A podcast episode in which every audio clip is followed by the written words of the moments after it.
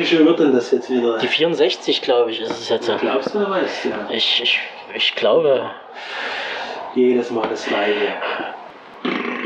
Ja, toll. Es ist so super, dass ich ja nicht immer.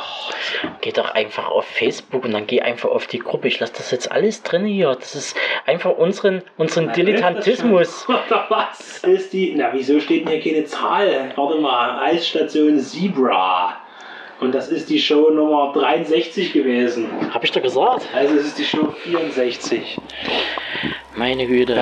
Das ist auch der Bus, mit dem ich immer zur Arbeit fahre. Oh Gott, oh Gott, das ist erbärmlich.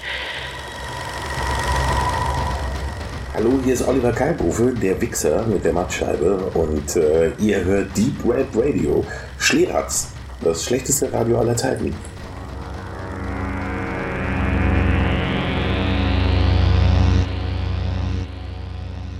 Tobe fährt mit dem Bus zur Arbeit mit der 64 und genau das ist auch die Nummer der aktuellen Show, die ihr jetzt zu hören bekommt.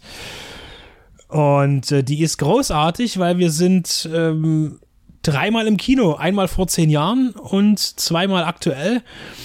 Und äh, ja, das auf jeden Fall schon mal. Äh, ich begrüße euch zusammen mit Tobe auf der T-Bread Radio äh, Einleitungsbesprechungs-Couch.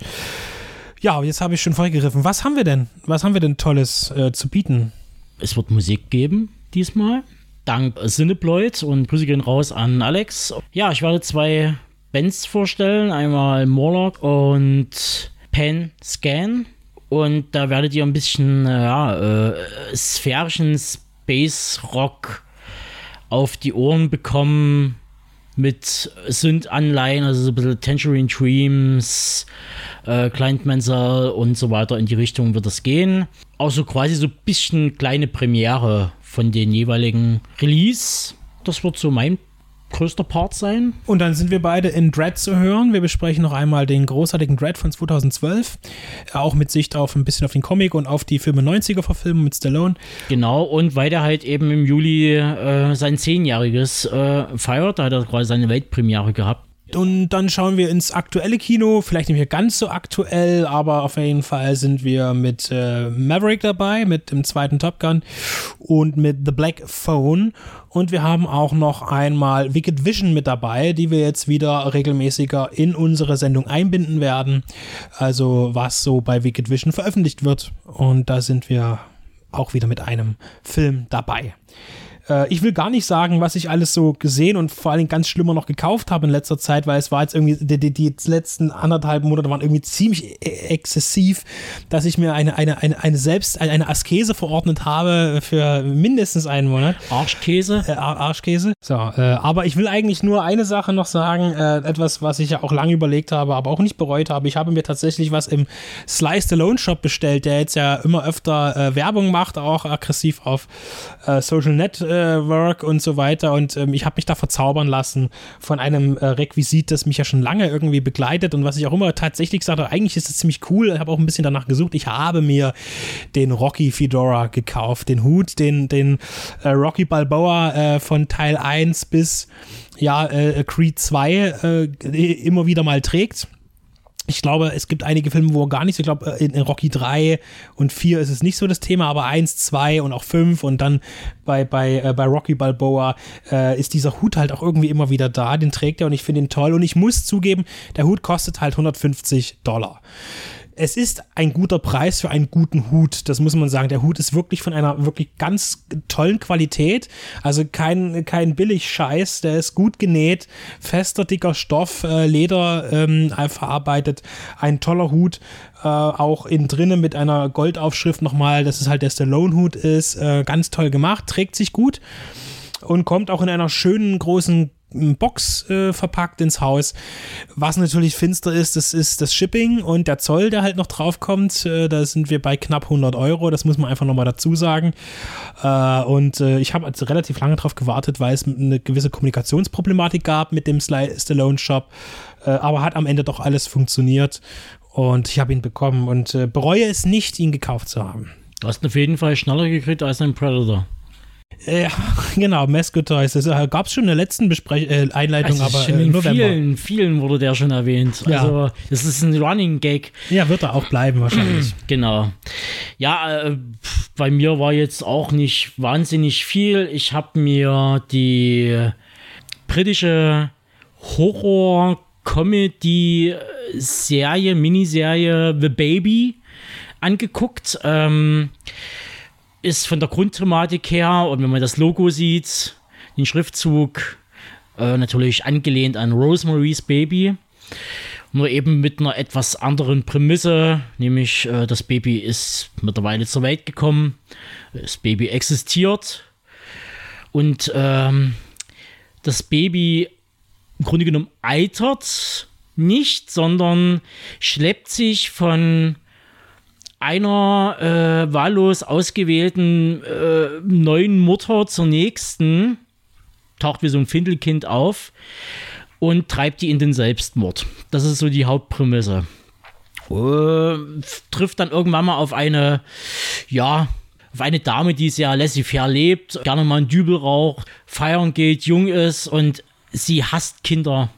Die ist jetzt in einem gewissen Alter, wo im Freundeskreis alle irgendwie gebären und werfen und natürlich sich schlagartig Verhaltensmuster ändern, also nichts mehr mit Saufen und keine Schimpfwörter verwenden, weil das könnte ja das noch nicht ausgetragene Kind im Leib noch erfahren und äh, schlechte Vibrations mitnehmen. Ja, und sie kriegt dann irgendwann mal eine, eine Dame aus der Vergangenheit an die Seite gestellt, die versuchen, dieses Problem im wahrsten Sinne des Wortes zu beseitigen. Das hört sich spannend an. Ich musste gerade auch an, an It's Alive denken äh, von Larry Cohen. Ja, Ähm, ja, das, so da, da, da, ist, da, ist, da ist vieles bei. Jetzt dürft ihr erstmal hören und zwar unsere wunderschöne Sendung und äh, seid begrüßt zur 64, äh, während Tobi jetzt auch schon wieder in den Bus steigt zurück nach Hause und um die Sendung hier fertig zu schneiden. Also Danke. hört euch unsere neue Show an, es lohnt sich.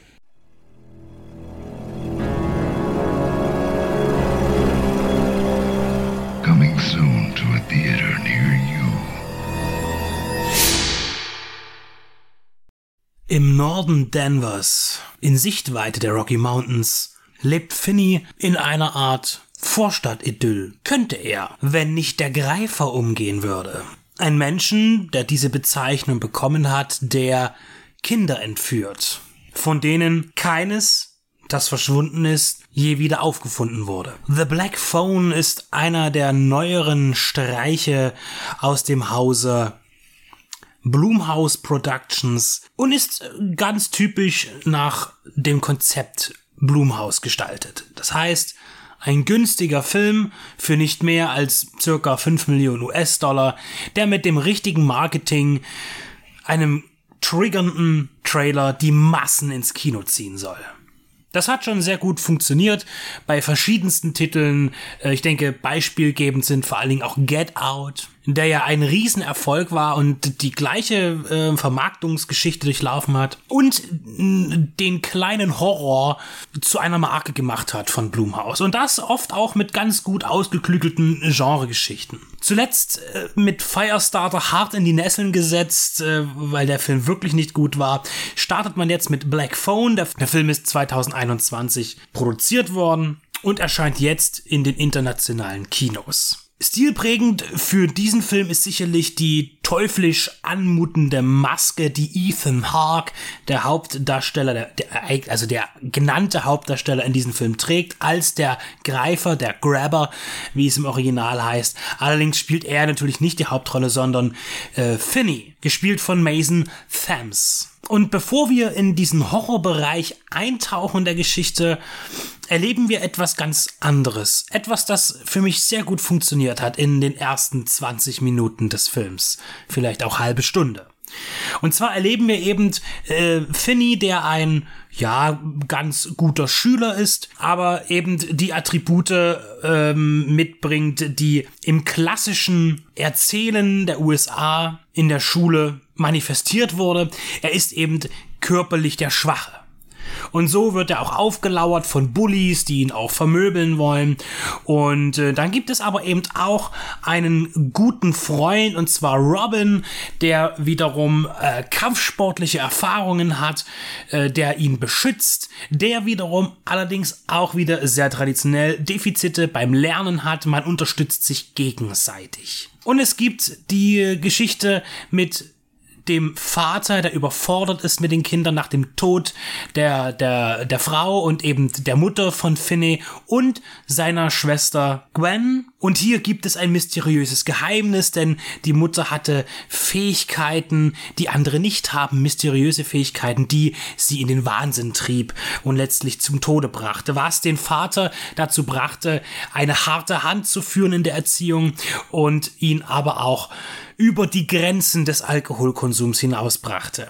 Und so haben wir eine schwierige, äh, zu, Hau zu Hause eine schwierige äh, Konstellation und in der Schule eben auch eine, die viel Wirbel mit sich bringt. Und um all das herum verschwinden Menschen aus dem Umkreis von Finney, Mitschüler und Freunde. Sie fallen alle dem Grabber zum Opfer, dem Greifer und letztlich auch Finney selbst. Und bis zu diesem Zeitpunkt, bis Finney einkassiert wird von diesem Entführer, fährt der Film eine Schiene, die so eine hervorragende Coming-of-Age-Story bietet in diesen wenigen Minuten, dass es eigentlich wie ein Bruch in dem Film ist und eigentlich schade, denn eigentlich hätte man sich gewünscht, dass diese Geschichte irgendwie anders hätte fortgeführt werden können, ohne den Pfad dieser Coming-of-Age-Geschichte zu verlassen. Aber er verlässt sie, beziehungsweise er drängt sie stark beiseite, denn nun kommt die Geschichte ein Junge ist im Keller eingesperrt und begegnet immer wieder seinem Entführer, von dem wir eben nicht wissen, was will er eigentlich, was ist sein Ziel, äh, hat er auch die anderen Kinder entführt und was ist mit denen geschehen. Und jetzt kommen wir zum titelgebenden Black Phone, denn das hängt in dem Keller, in dem Finny eingesperrt ist, an der Wand. Und der Greifer erzählt uns, naja, das hing schon immer da. Und es hat auch schon immer nicht funktioniert. Aber doch klingelt es. Und Finny geht auch ran. Und zu hören sind dort die Stimmen seiner Bekannten, die entführt wurden, die ihm Tipps geben, wie sie möglicherweise aus dem Keller ausbrechen könnten oder aber was sie vor allen Dingen nicht tun sollten, nämlich den Greifer reizen. Denn das würde zu schweren Schmerzen führen. In der Tat agiert der Greifer recht dekonfrontativ.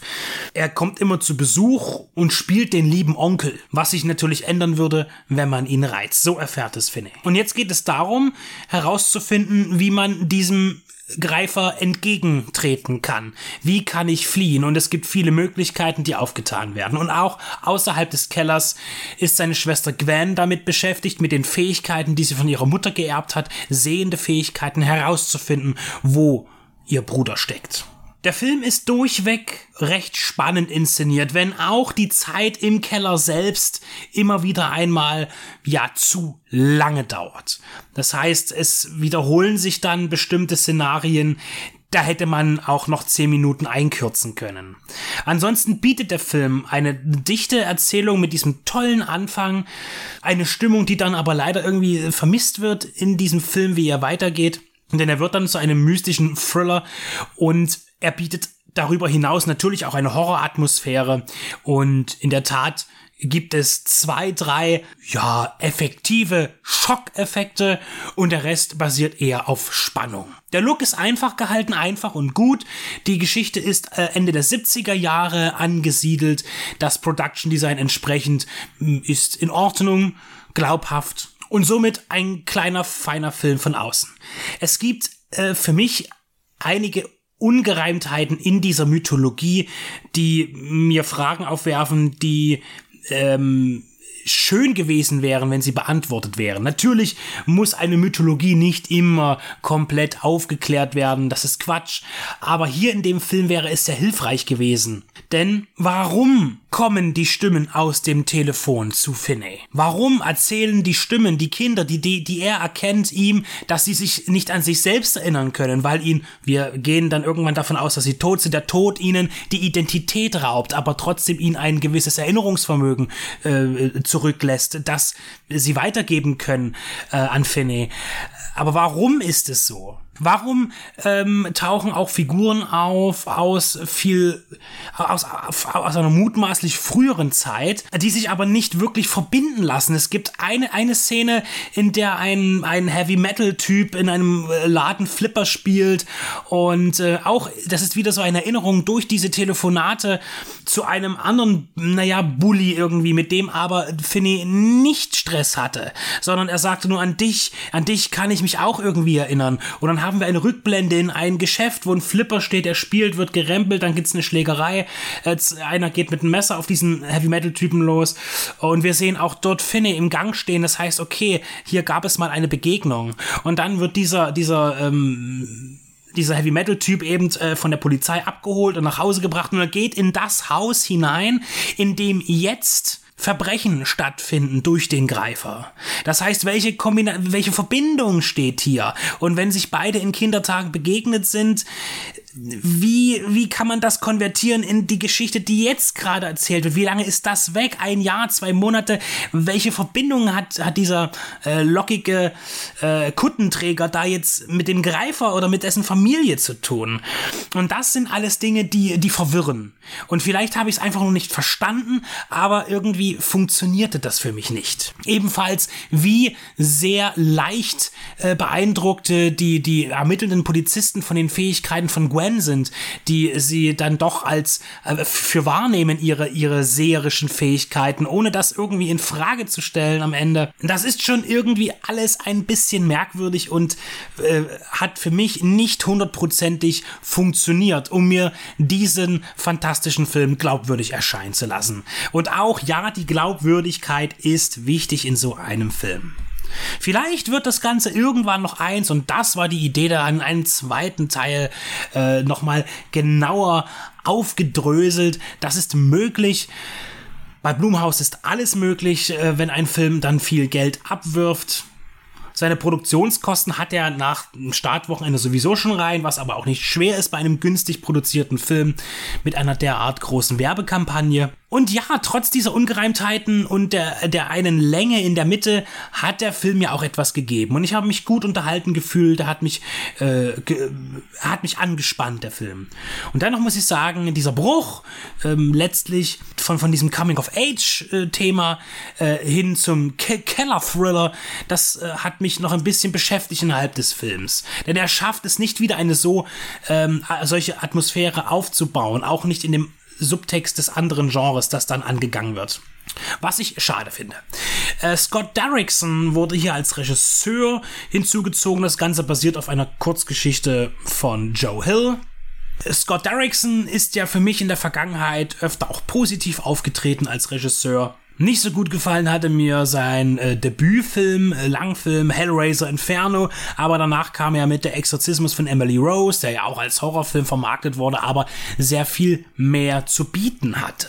Und für mich auch als Freund des Exorzismusfilms ja eine Freude gewesen ist. Der Tag, an dem die Erde stillstand, dieses Remake des großen Klassiker von Robert Wise, äh, ist ein ein lauer äh, Blockbuster, der aber auch einen hohen Unterhaltungswert für mich hatte, weil er auch sich selbst ein bisschen ernster genommen hat, was teilweise komisch wirkte über Keanu Reeves, andererseits aber für mich in Ordnung ging.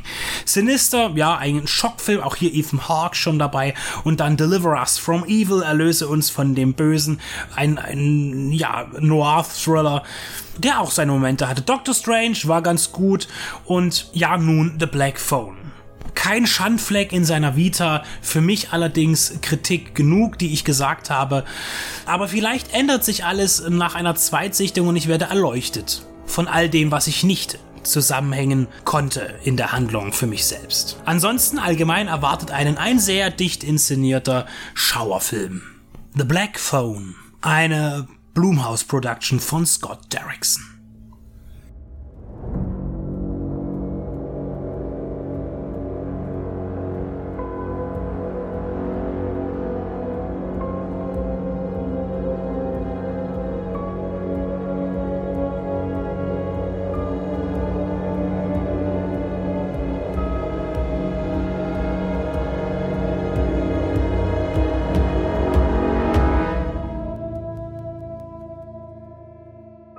Herzlich willkommen und anschnallen zu unserer neuen Review mit Benedikt und Stefan zu Top Gun Maverick, dem zweiten Teil. Wir haben ihn beide im Kino gesehen, nicht zusammen, aber getrennt voneinander und äh, sagen jetzt etwas dazu. Ich sag gleich was dazu. Ich habe aufgrund meines Alters, wie du auch, keine persönlichen nostalgischen Gefühle, wie einige im sozialen Netzwerk, die jetzt sichtlich älter sind als wir. Äh, ist ja, darf ja auch so sein. Äh, aus den 80ern, das war nicht unsere Zeit. Wir, äh, ich kann für mich sprechen, ich gucke die Filme sehr gerne, die 80er Jahre Filme. Ich finde die Ästhetik toll. Ähm, ich muss jetzt aber sagen, Top Gun von Tony Scott, auch wenn ich Tony Scott sehr schätze und seine Filme sehr mag, ist jetzt nicht der, der bei mir ganz oben steht, auch bezüglich der 80er, wo ich sage, das ist jetzt so ein Film. Also warum sage ich das? Ich habe keinen persönlichen nostalgischen Bezug zu dem Film. Es sind jetzt einige ausgeflippt, ja, endlich wieder Top Gun und ich fühle mich wie damals und ich habe den in dem Kino gesehen wie damals. Kann ich, kann ich nichts dafür empfinden. Äh, bloß jetzt mal zur Richtigstellung.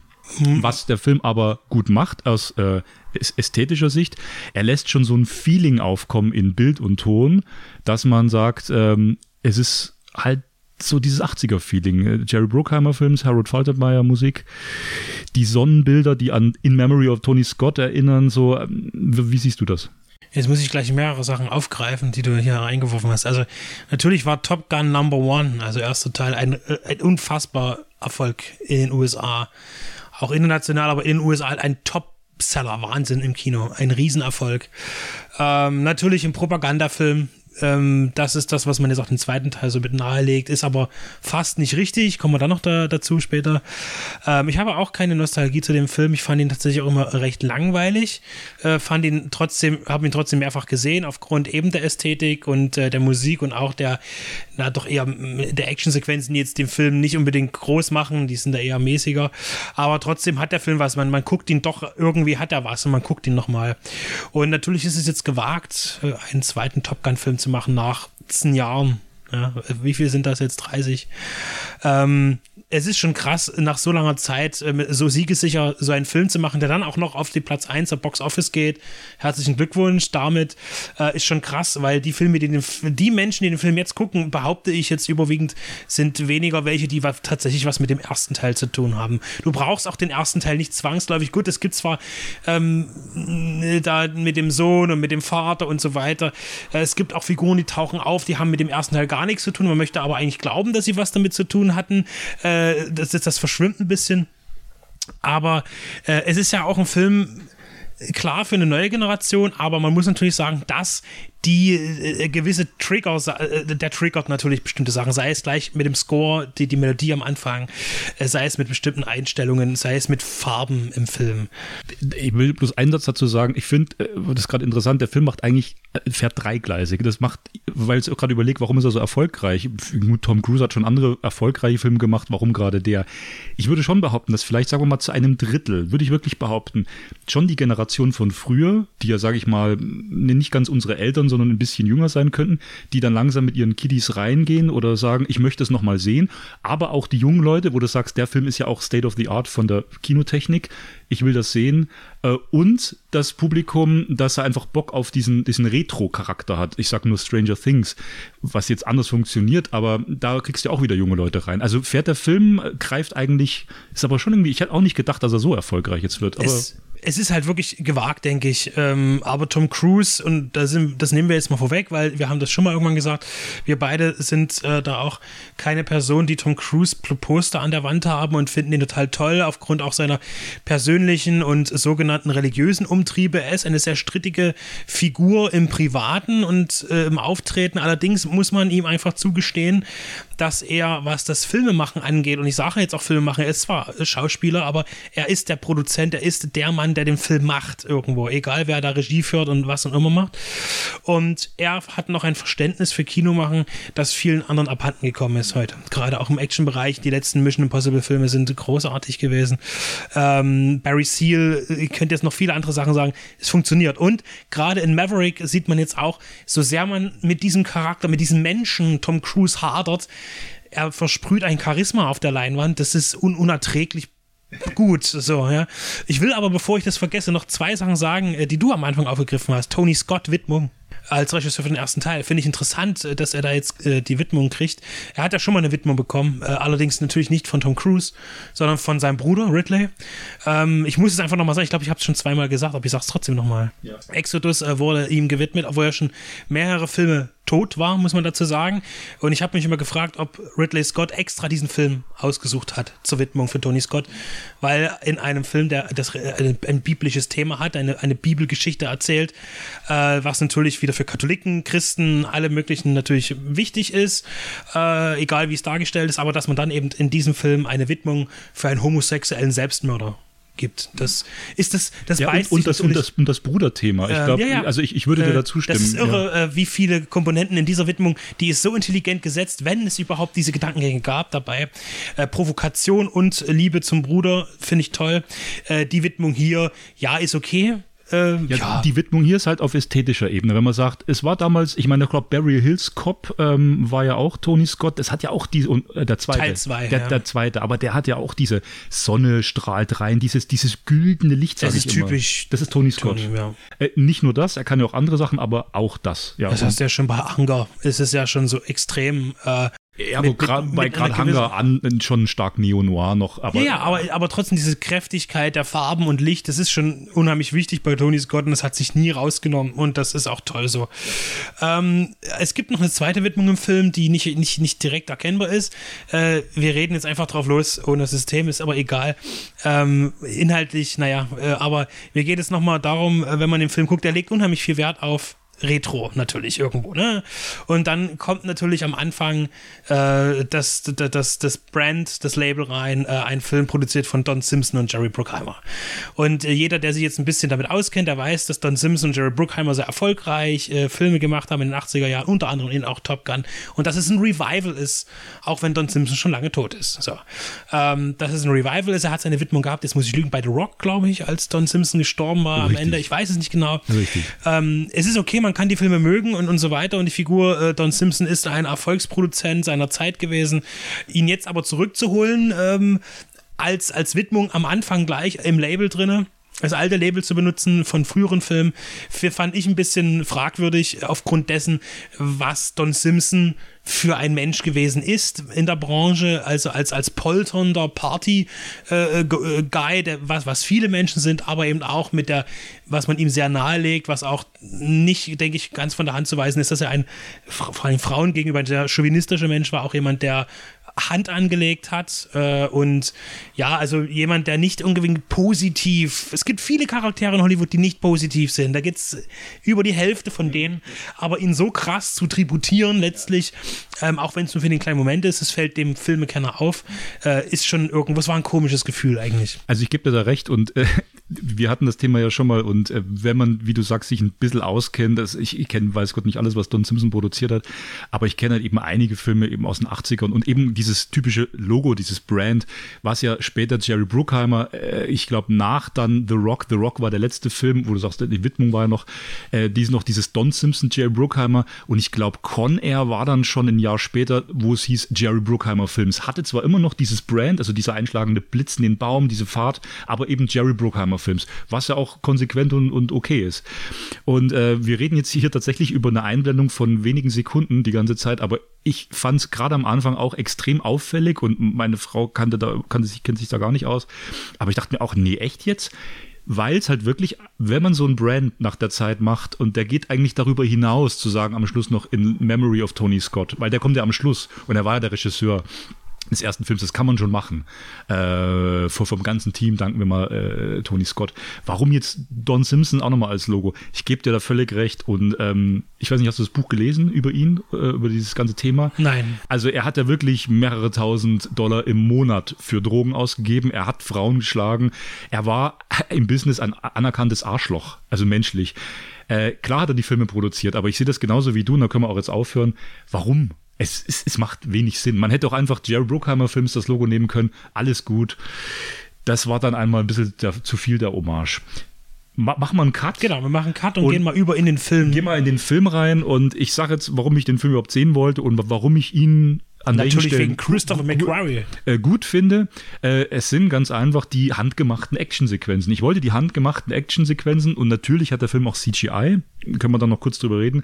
Aber dieses Gefühl, mit im Flieger zu sitzen, das zu hören, also ich habe, äh, ich wollte den im Kino sehen und ich habe es nicht bereut. Also, wo Tom Cruise am Anfang diesen Jet startet und Ed Harris um die Ecke kommt, der hat auch noch eine kurze Rolle am Anfang. Ähm, und man ganz genau weiß, äh, und das, das, weil du das auch noch sagtest, ich krieg das in einem Satz hoffentlich jetzt alles rein. Tom Cruise hat halt diese, diese Star-Persona und die hat er immer noch. Er kann halt wirklich mit fast 60 Jahren immer noch diesen jungen, wilden Typen spielen, der sagt, ich drehe jetzt mal ein bisschen übers Limit raus und mach mal was Aufregendes. Der versprüht immer noch dieses Charisma eines 80er Jahre Stars, der sagt, ich sitze auf meinem Motorrad, ich sitze im Jet und mach was es geht mir um diese Kinopersona, seine Figuren, die er da verkörpert. Und das hat einfach was. Und wenn er dann in diesem Jet lossaust am Anfang und das ganze Kino vibriert, diese, dieser, dieser Sound, wie, wie, wie geil der abgemischt ist. Äh, Deswegen wollte ich den Film im Kino sehen. Und äh, diese Sequenzen, die du äh, mir im Vorgespräch sagtest, die so ein bisschen langweilig waren, die Testsequenzen, das war eigentlich für mich diese Highlights, in dem Film drin zu sitzen und zu sehen, wie die da rumfliegen. Es ist so geil gemacht. Ich fand es dramaturgisch halt ein bisschen müde, weil ich finde, der Film startet ganz gut äh, und hat, geht dann halt über in so ein Action-Ding. Ich wollte bloß gerade noch sagen, wir hatten es eigentlich beendet, aber äh, die, die Kinoperson äh, Tom Cruise, ne? Und dann kann man den Vergleich auch zu Tom Simpson ziehen, ne? Ich meine, ich sage nicht, dass Tom Cruise Frauen schlägt oder äh, Drogen nimmt er garantiert nicht. Also würde ich behaupten. Äh, aber da ist auch so, ne? Es ist ein- eine Diskrepanz zwischen der Person auf der Leinwand, was die Leistung ist, und eben das, was im Privaten. Da ist man sich vielleicht dann doch nicht so weit auseinander. Äh, unabhängig davon, dass sie unterschiedlicher Natur sind. Ähm, ich finde, man hat, man ist den Weg des geringsten Widerstands gegangen, was die Story angeht. Wir haben eben wieder, wir haben den Sohn von äh, Goose, der eben auch das Gleiche macht und dann eben auch wieder ähm, eine Schulungssequenz. Wir haben wieder ein Feind. Feindbild ist ja ganz wichtig bei, bei Top Gun 1. Ähm, das ist äh, da im Kalten Krieg, man muss sagen, äh, es ist halt krass, dass der Film, Maverick ist ja schon seit wie vielen Jahren fertig? Seit knapp zwei Jahren Ja, ist, vor ist der zwei ja Jahren hätte er rauskommen. ähm, hat sich durch Corona mehrfach verschoben und dann kommt er in einer Zeit auf die Leinwand, wo halt Krieg ist. Also, also Krieg ist ja immer auf der Welt, das muss man dazu sagen. Es gibt, aber für uns jetzt medial ist natürlich der Ukraine-Konflikt äh, das, was natürlich hervorsticht. Jetzt kommt der Film ins Kino äh, und präsentiert eigentlich einen, äh, ja, einen gesichtslosen Feind. Wir sehen auch nie Personen, wir sehen nur Maschinen. Wir sehen aus der Ferne Silhouetten von Köpfen mit Helmen in, in, in Jets ganz kurz. Ansonsten sehen wir niemanden, wir hören keine Sprache eines Gegners, wir sehen keine Gesichter, wir sehen keine Flaggen. Wir wissen nicht, wo es ist. Es ist irgendwo, ist dieses Land wo diese Basis ist, die angegriffen werden soll, wofür hier geübt wird. Es geht um die Anreicherung von, von Uran. Das ist wieder so eine Sache, könnte man in Iran legen, ist ja auch aktuell äh, immer wieder ein Thema, dass der Iran ja eigentlich kein äh, Uran anreichern darf, macht es aber trotzdem. Konflikt könnte man ja wieder dahinsetzen, aber trotzdem wird der Gegner in Top Gun Maverick nicht benannt. Und was ich noch äh, mitgeben möchte, ist, äh, genau, wir, wir haben jetzt, äh, der, der Film hat ja viel, viel, auch bei in Cannes komischerweise, was ja eigentlich so das Mecker des, des, des anspruchsvollen Films immer so ist, Also jetzt- hat er viel Zuspruch bekommen. Ja, und jetzt, jetzt sprichst du gerade was an, das was in Cannes passiert ist, finde ich eigentlich so diese etwas bittere Fußnote bei dem Film. Ähm, äh, dann bringen wir sie jetzt schon rein, wir haben ja gesagt, wir reden drauf los. Also den, den Film im Kino zu zelebrieren und zu machen oder auch zu gucken, finde ich voll cool. Ähm, kann man machen. Ich würde ihn auch nicht als diesen, manche haben gesagt, das ist der Film zur Aufrüstungswelle jetzt. Nee, er ist er für mich nicht, weil er eben schon seit zwei Jahren fertig ist. Und es ist nachgewiesen, dass er durch Corona einfach jetzt zwei Jahre später kam. Er, er hätte, er wäre fast gekommen vor zwei Jahren. Deswegen ist es jetzt für die einen vielleicht bitter, dass jetzt so ein immer noch sehr patriotischer, meinetwegen Propagandafilm, ja, aus den USA durchaus Propaganda, ja, äh, pro Ami äh, jetzt äh, kommt, äh, in der Zeit, wo Krieg ist, uns gerade überlegt wird, wer macht den nächsten Schritt oder wie geht's weiter. Aber was in Cannes passiert ist, ich meine, da sind ja wirklich die, die Jets drüber geflogen, man hat das ja auch militärisch zelebriert. Das hat für mich jetzt so ein bisschen einen komischen Beigeschmack Und gehabt. einen Tag vorher war äh, Zelensky zugeschaltet. Das ist, das ist merkwürdig. Es funktioniert irgendwie nicht und das, das gibt dem Ganzen nochmal so einen Touch, als wäre der Krieg in der Ukraine doch irgendwie nicht so realistisch. So irgendwie äh, auf so einer Veranstaltung. Und das finde ich halt komisch. Will ich jetzt aber auch nicht werten. Ich finde es unangebracht. Natürlich will man den Film vermarkten, äh, aber ob es das Auftreten gebraucht hätte, ist wieder eine andere Frage. Da sind wir wieder beim Thema Tom Cruise und äh, äh, Mann auf der Leinwand, Mann als Produzent und privat. Ich finde, dass der Film natürlich eine sehr leichte Story wählt. Er hat die alten Themen drin, eine Liebe, eine, äh, ein, ein junger Mann, also ein alter, ein älterer, ein Mittel, ein, ein mittelalter Mann äh, der äh, sich nicht bändigen lässt, auch nicht durch die harten Hier Hierarchien des Militärs, der längst hätte Zwei-Sterne-Admiral sein können, irgendwie, aber immer noch Captain oder Sergeant oder Lieutenant ist oder was, oder irgendwas, un, naja, weniger Nein. Captain. Captain, Captain. ja, Captain, so. Äh, und der hier nochmal eben, aber natürlich unverzichtbar ist, als Testpilot am Anfang arbeitet, sich auch dagegen alles wehrt, was von oben kommt äh, und das Beste fürs Team will und immer gut. Und am Ende eben, ähm, weil er der Einzige ist, der es kann, eben als Lehrer eingesetzt wird, äh, um, um junge äh, Rekruten zu schulen, um ein, eben diesen besonderen Einsatz zu fliegen äh, für, eine, für einen gesichtslosen Feind, der aber eine ultimative Bedrohung darstellt. Für die ganze Welt natürlich. Ja, es ist halt so, so eine universelle, äh, sag ich mal, nicht James Bond-Bedrohung, aber doch, da hat äh, irgendwas liegt da, irgendwie Uran, äh, das bedroht alle und wir müssen das jetzt machen. Also es wird relativ schnell gerechtfertigt, dass diese Mission, möge sie denn auch Verluste mit sich bringen, das wird relativ äh, bald dann auch vom, die über ihm stehen, vom, vom leitenden Ausbildungsteam gesagt, äh, die haben dafür unterschrieben, das ist die, sind die Besten der Besten, das sind, äh, sind Soldatinnen und Soldaten, äh, die machen das. Ähm, die sind sich der Gefahr bewusst. Ja, der, der, der Film ist luftig leicht. Er, er kann sich nicht entscheiden, ob er quasi in diesem, in dieser Retro-Hommage, dieser schönen Bilder, auch dass er dann nochmal, ich meine, dieses Strandhaus, diese Bar, ich meine, das ist ja ist schon Zuckerguss Deluxe alles. Und da kommt das menschliche Drama, so wird so leicht reingestreut, ohne dass es wirklich jemals schwer wird. Oder dass, wenn auch die Tochter dann äh, später zu, zu ihm sagt, äh, but don't break her heart again und so. Und Tom Cruise so ganz bedacht guckt und mal ich das Gefühl hatte im Kino, das nehmen die Leute jetzt teilweise ja echt übelst ernst, den Dialog, der gerade passiert ist. Das wird halt einfach nur so reingeskriptet. Er guckt mal ein bisschen bedattert. Das ist alles Banane. Äh, äh, kann man so sagen. Was mir gut gefallen hat am Schluss noch, er schafft es, ich bin gespannt, wie das mit den Mission Impossibles weitergeht, weil er wird ja auch langsam älter. Er schafft das durch diese aktive Position, die er immer hatte, dass er eigentlich das auch nochmal vorfliegt, dass er es selber macht, dass er es ihnen aktiv selber zeigt, so macht man's und die jungen Leute dann gucken, boah, ist aber so der alte Sack auf gut Deutsch, macht das noch so gut, der kann das, ja, dann müssen wir das jetzt auch machen. Dass er aber langsam in diese Mentoren-Trainer-Rolle reinkommt. Ich könnte mir vorstellen, dass er später bei MI diesen Jim Phelps-Charakter dann übernimmt. Das sollte ja eigentlich schon im Teil 4 so sein. Also das war ja eigentlich schon viel länger geplant, Tom Cruise als Seitencharakter existieren zu lassen und mit nach Teil 3 war ja Mission Impossible auch so ein bisschen ausgelaufen erstmal, da kam ja erstmal im Moment nichts und dann mit Teil 4 äh, hat man vom Mutmasters Jeremy Renner ja eigentlich in, in die Rolle von Tom Cruise schlüpft, aber am Ende ist es ja so gut gelaufen, äh, dass Tom Cruise das Ding ja weitergemacht hat einfach. Und ich wollte nur sagen, diesen Aspekt, dieses Teambuilding, den fand ich ganz nett. Der war auch nicht zu Ja. tiefgehend, aber zum Beispiel auch diese Footballsequenz am Strand, die fand ich eigentlich relativ gut. Und ich meine, dass Ed Harris da kommt, das hat ja, das hatte schon fast Comic Relief und das haben die bewusst so gemacht. Am Anfang kommt er, guckt grantig. Du kannst den Ed Harris kannst du nie richtig ernst nehmen. Du findest den eher witzig in seiner Verbittertheit, wie er da auftritt und findest das geil, wie, wie, wie Ed Harris das spielt, also den Charakter, diesen Admiral, ne? Und äh, wie er eigentlich äh, sagt, you want a coffee am Anfang und der guckt bloß ganz grimmig und das soll witzig sein. Und genauso kommt Ed Harris an den Strand oder war es dann sogar die von John Hamm gespielte Figur eher, die an den Richtig. Strand kommt Ja, ja. und sagt, was machen Sie hier eigentlich? Und sagt, Sie wollen Ihr Team, ich mache hier Ihr Team. Das ist leichte, witzige Unterhaltung. Also ich finde auch, dass es, das merkt man sehr stark. Ich meine, das Drehbuch wurde von drei äh, Leuten geschrieben. Man merkt jetzt nicht so stark, dass hier äh, Christopher McQuarrie seine Finger mit im Spiel hat. Der wird ein bisschen gedoktert haben vielleicht. Ähm, der ist ja derjenige, der eigentlich Tom Cruise-Filme in letzter Zeit eigentlich gut gemacht hat. Also er ist der Name hinter Tom Cruise, der das Ganze eigentlich großartig äh, verpackt. Wir haben jetzt hier Joseph Kosinski als Regisseur, mit dem er schon Oblivion zusammen gemacht hat, der ja auch vor allem das Tron Legacies, das war sein Debüt gewesen, sein Langfilmdebüt für Disney, äh, auch einen guten Film absolviert hat. Oblivion war, ja, kann man machen, ist ein seichtes Popcorn-Event-Kino, aber äh, jetzt nochmal zurück zu ähm, äh, ich finde, dass, dass das Drehbuch äh, sich nicht nehmen lässt, auch dort funktionierende One-Liner einzubringen. Das heißt, der Film hat viele wit tatsächlich witzige Momente anzubieten, die immer nur Sekunden dauern. Ähm, und äh, das funktioniert tatsächlich ganz gut in dem Film, wenn man das Ganze natürlich nicht zu ernst nimmt und äh, eben auch vergessen kann, dass das Ganze natürlich auch wieder vielleicht ein Rekrutierungsfilm des US-Militärs ist, um zu sagen, wie geil es ist. Wir haben jetzt noch nicht so sehr viel wirklich über die technischen Aspekte gesprochen. Ich denke, dass das lohnt sich auf jeden Fall, diesen Film da auch zu sehen, weil Ähm, die Jet-Sequenzen, so wie es mir scheint und was dann überwiegend ja äh, original gestaltet sind mit Kamera und Cockpit, da sind wir dann wieder dabei.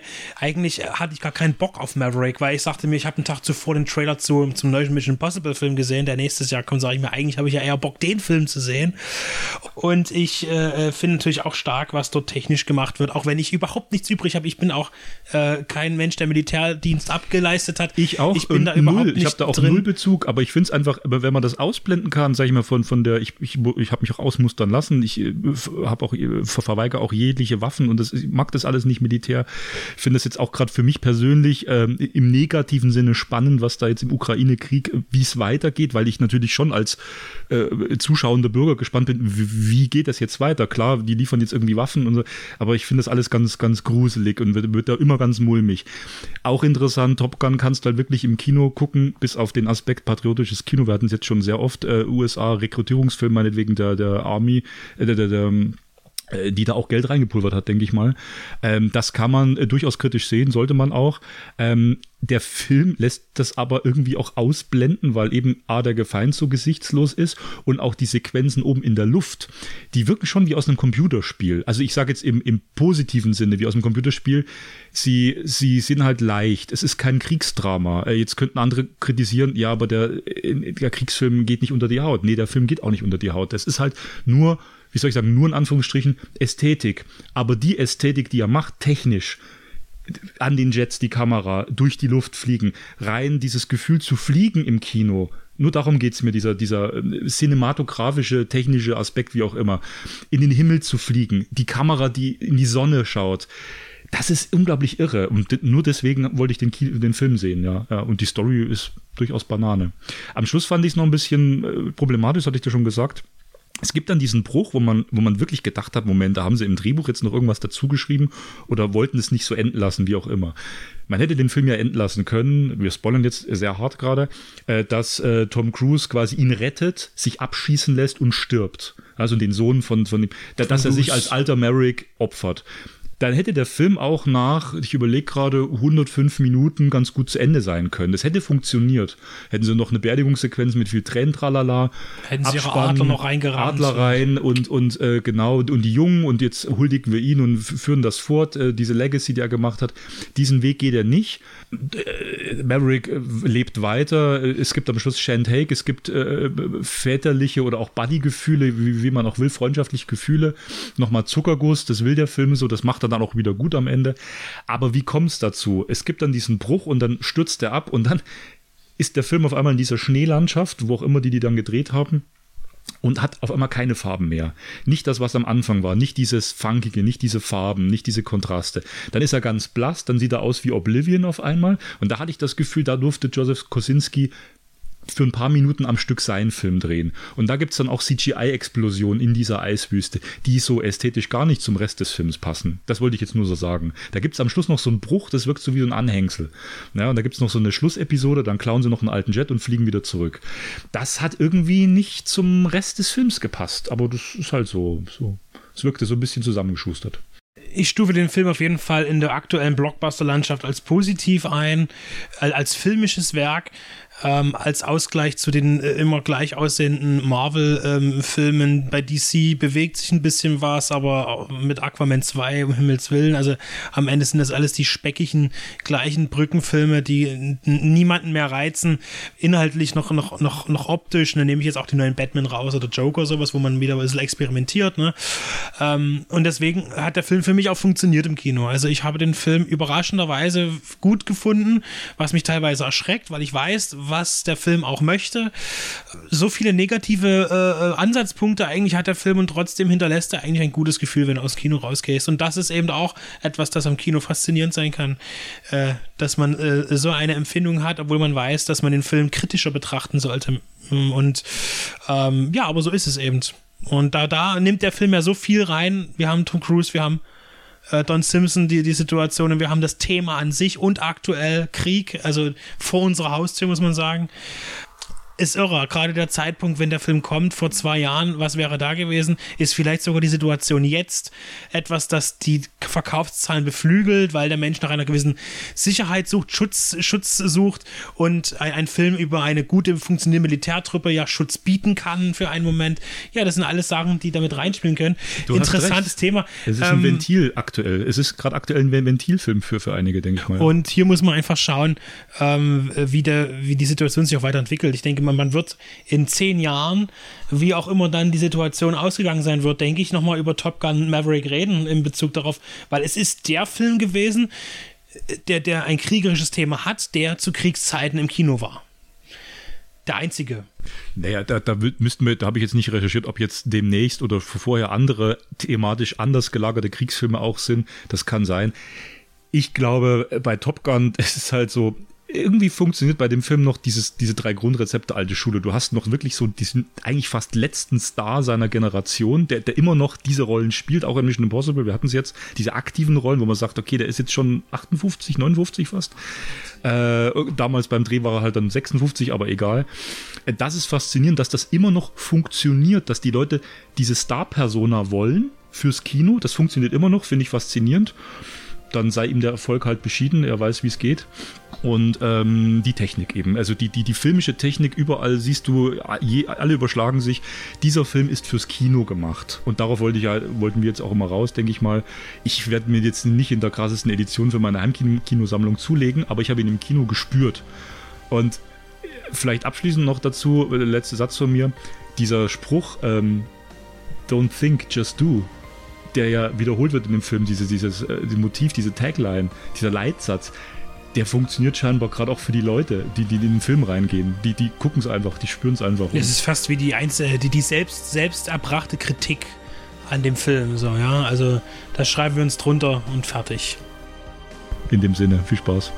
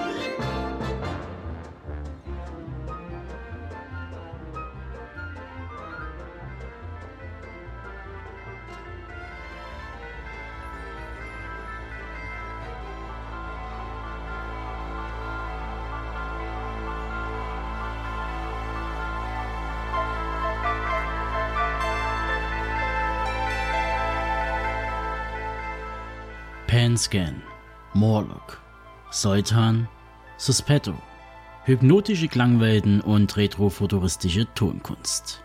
Willkommen bei einer weiteren Ausgabe des Kesselbundes. Diesmal darf ich euch zwei Musikprojekte bzw. deren neueste Veröffentlichung nahebringen.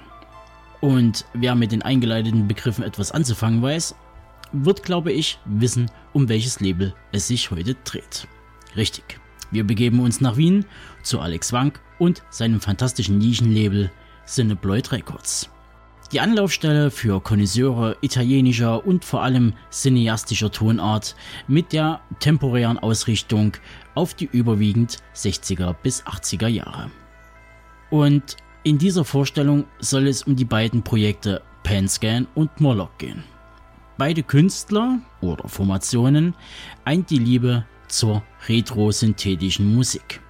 Eine Welt der elektronischen Töne, sphärischen Klänge, die in teilweise psychedelische Zustände kulminieren. Das allseits zitierte Kopfkino wird angeworfen.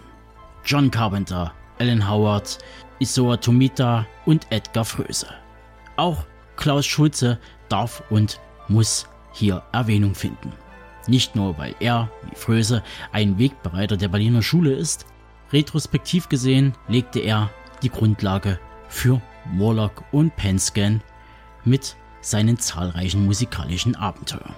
Besonders die Anfangsphase in den 70ern, Cyborg 73, Picture Music 75 und die letzten Jahre kurz vor seinem Tod am 26.04. dieses Jahres sind stilprägend. In der letzten Phase kehrte er mit Silhouettes und Deus Arrakis zu den etwas dunkleren Klanglandschaften zurück und schuf einen gelungenen Abschluss. Dieser bringt mich zu Pan Scan, einem Seitprojekt des Düsseldorfer Künstlers und Tausendsassa Christian Scheak. Die meisten dürften ihn vor allem mit seiner Hauptband Suspetto in Verbindung bringen, beziehungsweise mit seiner Tätigkeit bei der Veranstaltungsreihe Mondo Bizarre, wo er an der Seite von Mark Ewert, ich zitiere, erlesene internationale filmische Obskuritäten anbietet. Vornehmlich in der Blackbox, dem Kino des Filmmuseums Düsseldorf. In besagten Obskuritäten verbergen sich oftmals Klassiker des Exploitation-Films, sprich bestes Bahnhofskino.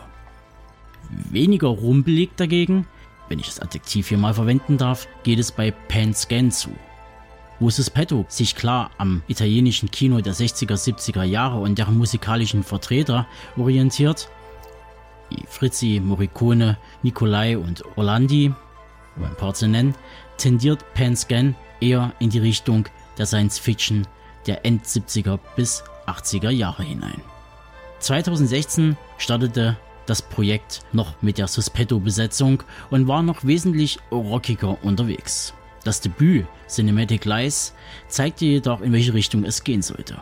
Beim Nachfolger Cosmonauta aus dem Jahre 2020 verdichtete sich der Sound. Das Space Rock Element ist elektronischen Flächen und Sequenzern gewichen, jedoch hat sich Penscan die dunkle Atmosphäre erhalten.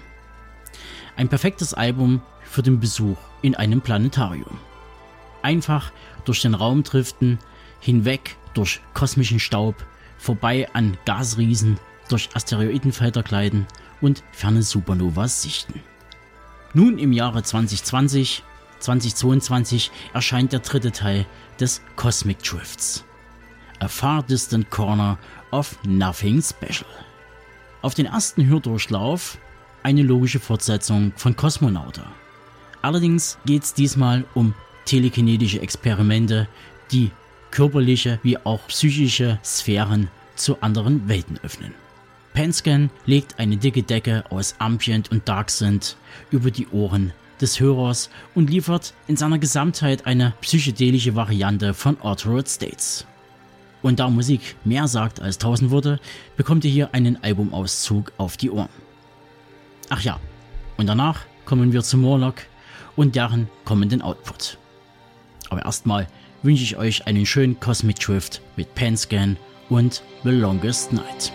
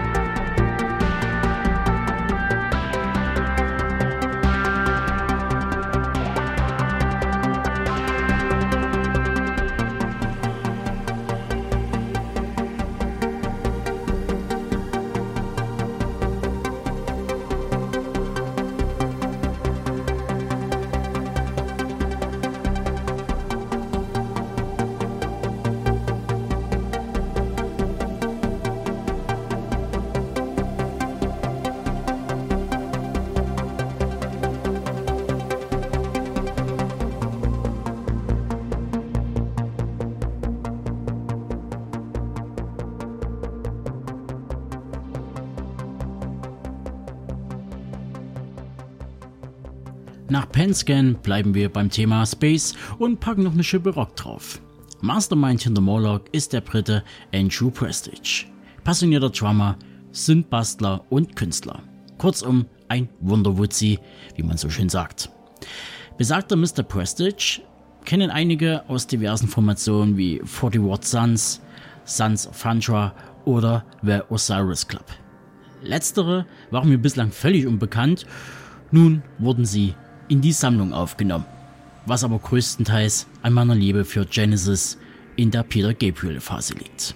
Doch, ich schweife ab. Ein weiteres Prestige-Projekt, das ich ab dem Debüt auf dem Schirm hatte und als persönlichen Favoriten bezeichnen darf, ist Sultan. Diese habe ich ja auch schon im Laufe der Jahre bei DAA in einigen Schuss verbaut. Die Mischung aus Space Rock mit Carpenter-Attitüde und einem Schwung psychedelischer sowie Goblin-esker Färbung machte das Trio für mich wahnsinnig interessant. Leider pausiert das Projekt schon seit 2014. Doch die Hoffnung stirbt bekanntlich zuletzt. Umso schöner war es zu hören, dass sich zwei Drittel von Sultan im Jahr 2019 dazu entschlossen, mit Morlock etwas Neues auf die Beine zu stellen. The Ancient Paths war ein Neubeginn für Prestige und sein Sultan-Kollege Andy Thompson. Der eine übernahm jetzt die Analog-Synths und der andere setzte auf Mellotron bzw. nen Streicherklavier. Der Rock im eigentlichen Sinne wurde weitestgehend rausgestrichen. Übrig blieb Material, das mich streckenweise an Arbeiten von Fabio Frizzi und Ron Kreiner erinnert. Also irgendwo zwischen Italo-Horror sind und der Schrulligkeit, ist hier im positiven Sinne gemeint, eines Doctor Who-Scores in den 70ern. Wenn man sich etwas mit dem UK-Sound der 70er und 90er Jahre beschäftigt, dann darf man nicht nur der Herkunft Morlocks wegen, nein eben wegen diesem eigenständigen Arrangements den Jungs das UK-Trademark verpassen. Ebenso würden mir noch Arbeiten der britischen Cardiacs einfallen oder die sensationellen sowie kreativen Scores von Cristobal Tabia de Ver. Schlicht und einfach, Morlock klingen vertraut, aber irgendwie, hm, anders. Nun, wie bereits erwähnt, schieben die Briten einen Nachfolger zu Ancient Paths per Cineploid nach. Dieser hört auf den Namen The Outcasts was wiederum eine Anspielung auf Lovecrafts The Outsider darstellt. Auch holt Prestige die analogen Drums in die Produktion zurück, was dieser ehrlich gesagt sehr gut tut und vom Songaufbau her schon fast den Begriff Postrock aufflammen lässt. Ebenfalls neu ist, dass man sich dazu entschied, Unterstützung in Form von Gastmusikern ins Boot zu holen. Zu nennen sei da Alistair C. Mitchell an den Keys, Sins von Misha Herring, und Chris Follard steuerte die FX-Guitars bei. Und wie das im Zusammenspiel klingt, hört ihr jetzt und hier bei Deep Red Radio. Schließt die Augen und folgt den Botanikfeinden in Flower Fields.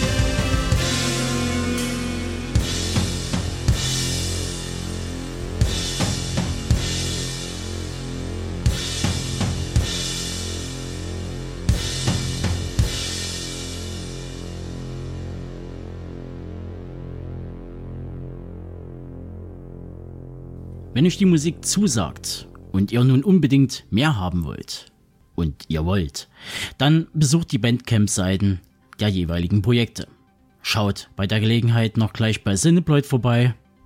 Dort findet ihr auch die erwähnten Bandprojekte wie Suspetto, Sultan und vieles mehr.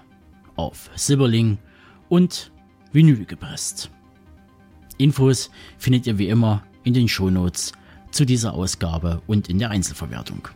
Und bevor ich es vergesse, wer Morlock mal live erleben möchte, der sollte unbedingt im September die Hauptstadt Berlin und das South beim Mainstream Festival aufsuchen. Morlock wird dort nämlich als Vier-Mann-Besetzung auftreten. Also, Festival bzw. Tageskarte sichern. Wann genau die Briten zocken, erfahrt ihr auf der Festival-Page so gegen Mitte August. So, und nun verabschiede ich mich aus dem Kessel Bundes. Ich hoffe, es hat euch gefallen. Lasst mal einen Daumen hoch bei Spotify da, einen Feedback bei iTunes und YouTube oder schreibt uns per Instagram oder Facebook an. Bis dahin, Drop in, Turn on, Tune out.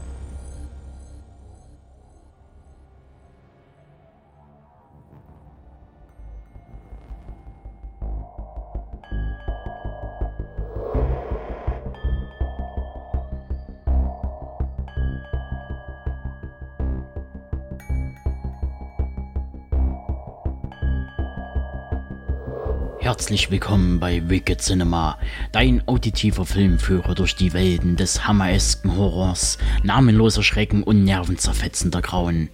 Hier auf Deep Red Radio.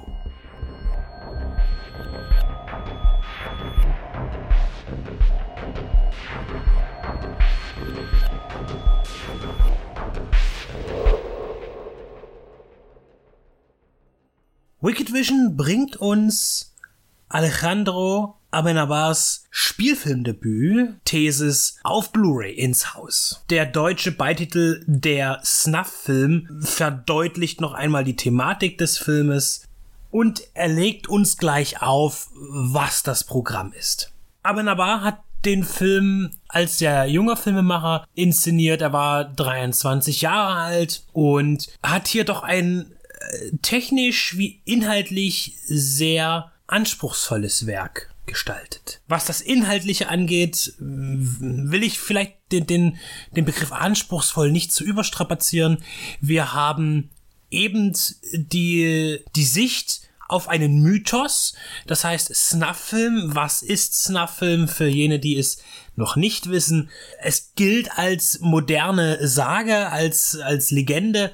Inhalt eines Snuff-Films ist, wenn man Menschen zeigt, denen Gewalt angetan wird, sei es einfach nur aus, von einer brachialen Form der körperlichen Peinigung oder auch mit sexuellen Inhalten und dies alles einem echten Menschen angetan wird, der das nicht möchte und dabei gefilmt wird. Und dass dabei auch das Opfer bis zum Tode kommt. Das heißt ganz klar hier äh, die, die filmische Aufnahme eines Verbrechens. Das Ganze kann man natürlich auch noch äh, weiter äh, in, in gewisse Subbereiche aufteilen. Wir haben auch oft vor allem, aber nicht nur, äh, aber sehr präsentiert im italienischen Kino immer mal wieder mit sogenannten Tiersnuff zu tun gehabt, wenn eben lebendige Tiere vor der Kamera hingerichtet worden. Ähm, da gibt's eben beispielhaft sind hier diese die italienischen Kannibalenfilme, äh, Cannibal Holocaust und auch Cannibal Ferox, wo sowas zu sehen war. Äh, Cannibal äh, Holocaust selbst äh, galt ja einmal ähm, in seiner äh, als er noch neu war, ähm, Ende der 70er, als äh, Snuff-Film und musste sich eben dem Vorwurf stellen, dass eben Menschen gequält worden in diesem Film äh, und getötet wurden und der dann veröffentlicht wurde, was aber nicht der, der Wahrheit entsprach. Also auch hier die äh, Verstümmelung von Tieren sozusagen vor laufender Kamera für ein filmisches Werk sind äh, da äh, mit einbezogen in einer Unterart. Und äh, was aber jetzt nicht dazu gehört, das sind solche dokumentarischen Sachen. Äh, da gab es ja auch diese Gesichter des Todes und so, diese äh, und noch und Guinea Pig und und viele verschiedene Filmreihen, ähm, Mondo Cane und äh, ich weiß gar nicht was noch alles, äh, wo ja auch immer wieder ähm, ja, es hieß immer auch so äh, Beiträge oder Filmsequenzen gezeigt wurden, die aus Nachrichtenreportagen äh, stammen, die aber nicht ausgestrahlt werden konnten, weil sie zu brutal waren. Also solche Sachen gelten nicht äh, gehören nicht zum Snuff. Es geht da wirklich nur um das direkte, gezielte Zeigen eines Opfers, das für diesen Filmdreh geschädigt wird. Und darum geht es in Thesis. Wem das jetzt so ein bisschen bekannt vorkommt, ähm, natürlich vielleicht der prominenteste Vertreter äh, von Joel Schumacher ist ja 8 mm mit Nicolas Cage von 1999. Ich würde mich jetzt auch so weit hinaus begeben, da ja Thesis äh, als international doch auch ein Echo äh, nach sich zog, dass hier schon auch äh, 8 mm inspiriert war von diesem äh, spanischen Film. Thesis das ist der, das tiefe Thema des Films. Alejandro Amenabar geht allerdings auch, und das will ich nicht negativ einschätzen, äh, den Weg eines Kriminalfilms, eines, äh, eines Thrillers, der am Ende auch immer wieder mit Plot-Twists aufwartet, um die Spannung hochzuhalten und letztendlich bietet er hier keine tiefgehende Auseinandersetzung mit dem Thema Snuff an sich. Ähm, man hätte den, das ja auch alles sehr viel krasser verurteilen können oder auf diesen Mythos eingehen können. Nein, er geht den Weg des Unterhaltungsfilms und bietet uns hier einen sehr dicht inszenierten Thriller an der, denke ich, gerade aus Europa oder aus Spanien äh, Mitte der 90er Jahre äh, sehr wohl schockierend war. Und vor allen Dingen, weil er in seiner Machart unglaublich professionell ist. Also ich meine wirklich, dass hier in diesem Film auch äh, technisch äh, viele Raffinessen drin stecken. Ähm, das sind Kleinigkeiten bei Kamerafahrten, besonders beim Schnitt gibt es ein paar kleine herrliche Raffinessen, die vielleicht nicht sofort ins Auge fallen, aber den Film zu einem besonderen Seherlebnis machen. Eine ganz schöne Sache will ich gleich anmerken, es gibt ja äh, zwei wichtige Charaktere in dem Film. Das ist einmal die Angela, äh, die ist jene, die hier an einer Filmhochschule äh, studiert und äh, möchte eben äh, zum Thema Gewalt in Film und Fernsehen und den Medien äh, eine Abschlussarbeit, eine Diplomarbeit erstellen und trifft dort auf den Mitkommilitonen Gemma, der dafür bekannt ist, dass er eben so ein Horrorfan ist und viele, ja, brutale Filme zu Hause hätte.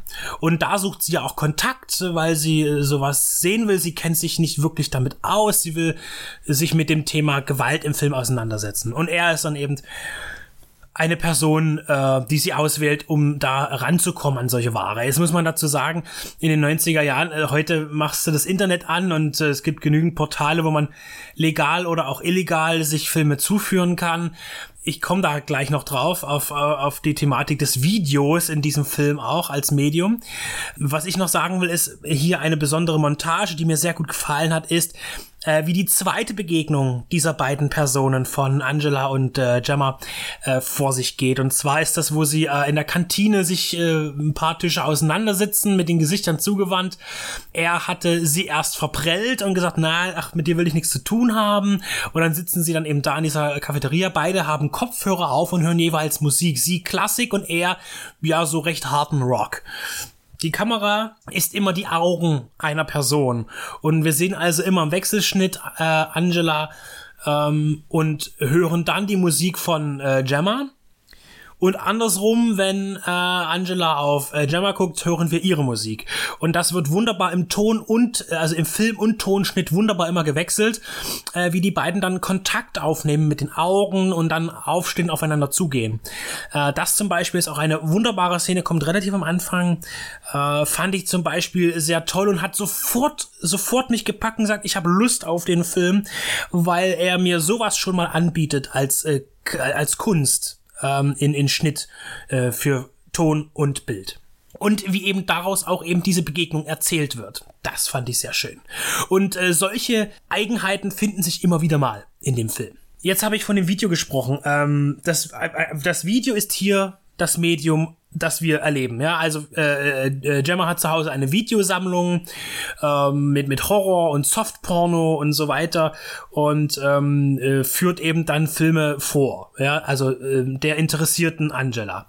Und auch ein weiterer ähm, Punkt ist, dass ihr ihr Professor äh, Angela, äh, der sie unterstützt, äh, auf äh, Zugriff auf ein Filmarchiv hat der Universität und äh, dort eben äh, auch nach Filmmaterial stöbern soll, wenn er kann, eben um solche ähm, herausgeschnittenen Dokumentarsequenzen zu finden, die eben am Ende im Fernsehen nicht gezeigt werden dürfen, um Gewalt auf Band äh, zu haben, um es zu studieren. Und äh, er trifft dann eben auch auf so ein Band und äh, wird sich beim Anschauen so so äh, empören, äh, so so der Körper reagiert so gestresst darauf, dass er letztlich daran sterben wird.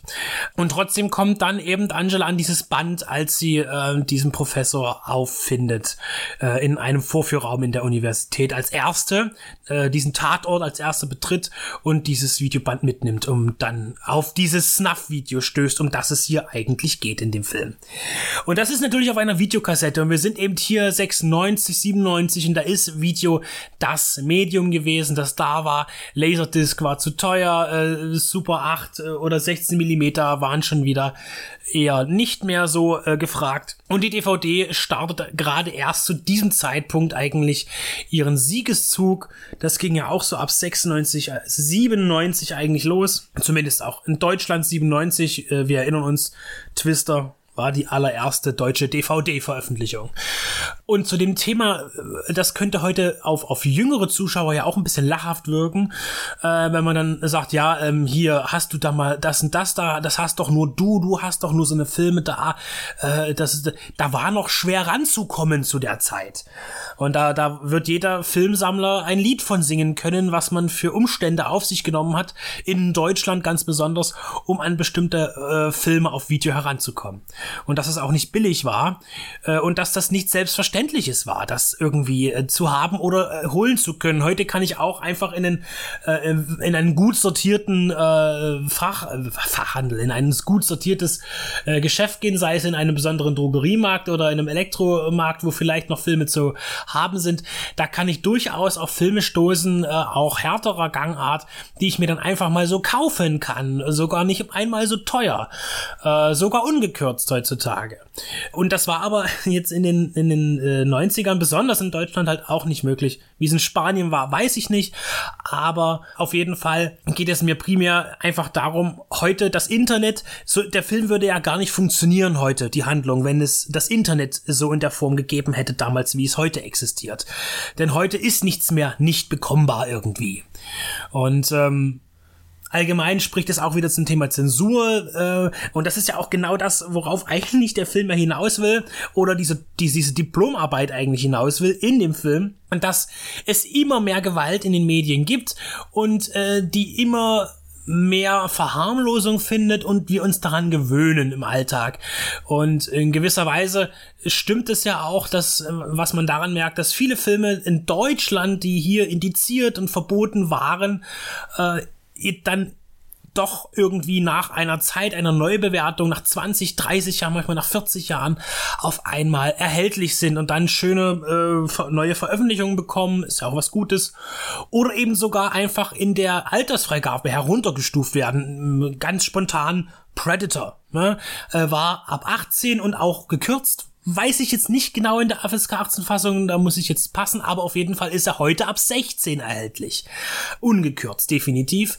Äh, das gleiche gilt für Terminator. Ja, Terminator war auch ab 18 ungekürzt und jetzt ab 16. Also äh, dieser Prozess der Verringerung. Ich glaube nicht, dass ein Film wie, wie äh, Terminator mal ab 12 freigegeben sein wird irgendwann in 40 Jahren. Vielleicht aber doch. Ich weiß es nicht. Aber äh, diese, diese, dieser Einzug von Gewalt und die Veränderung von uns selbst, von uns Menschen, äh, die hier in dieser Diplomarbeit eigentlich aufgegriffen werden sollen, find, findet ja tatsächlich statt und auch in den letzten 30 Jahren ganz klar erkennbar. Für uns, vor allen Dingen für die, die sich dafür interessieren, für Filme und wie sie veröffentlicht werden.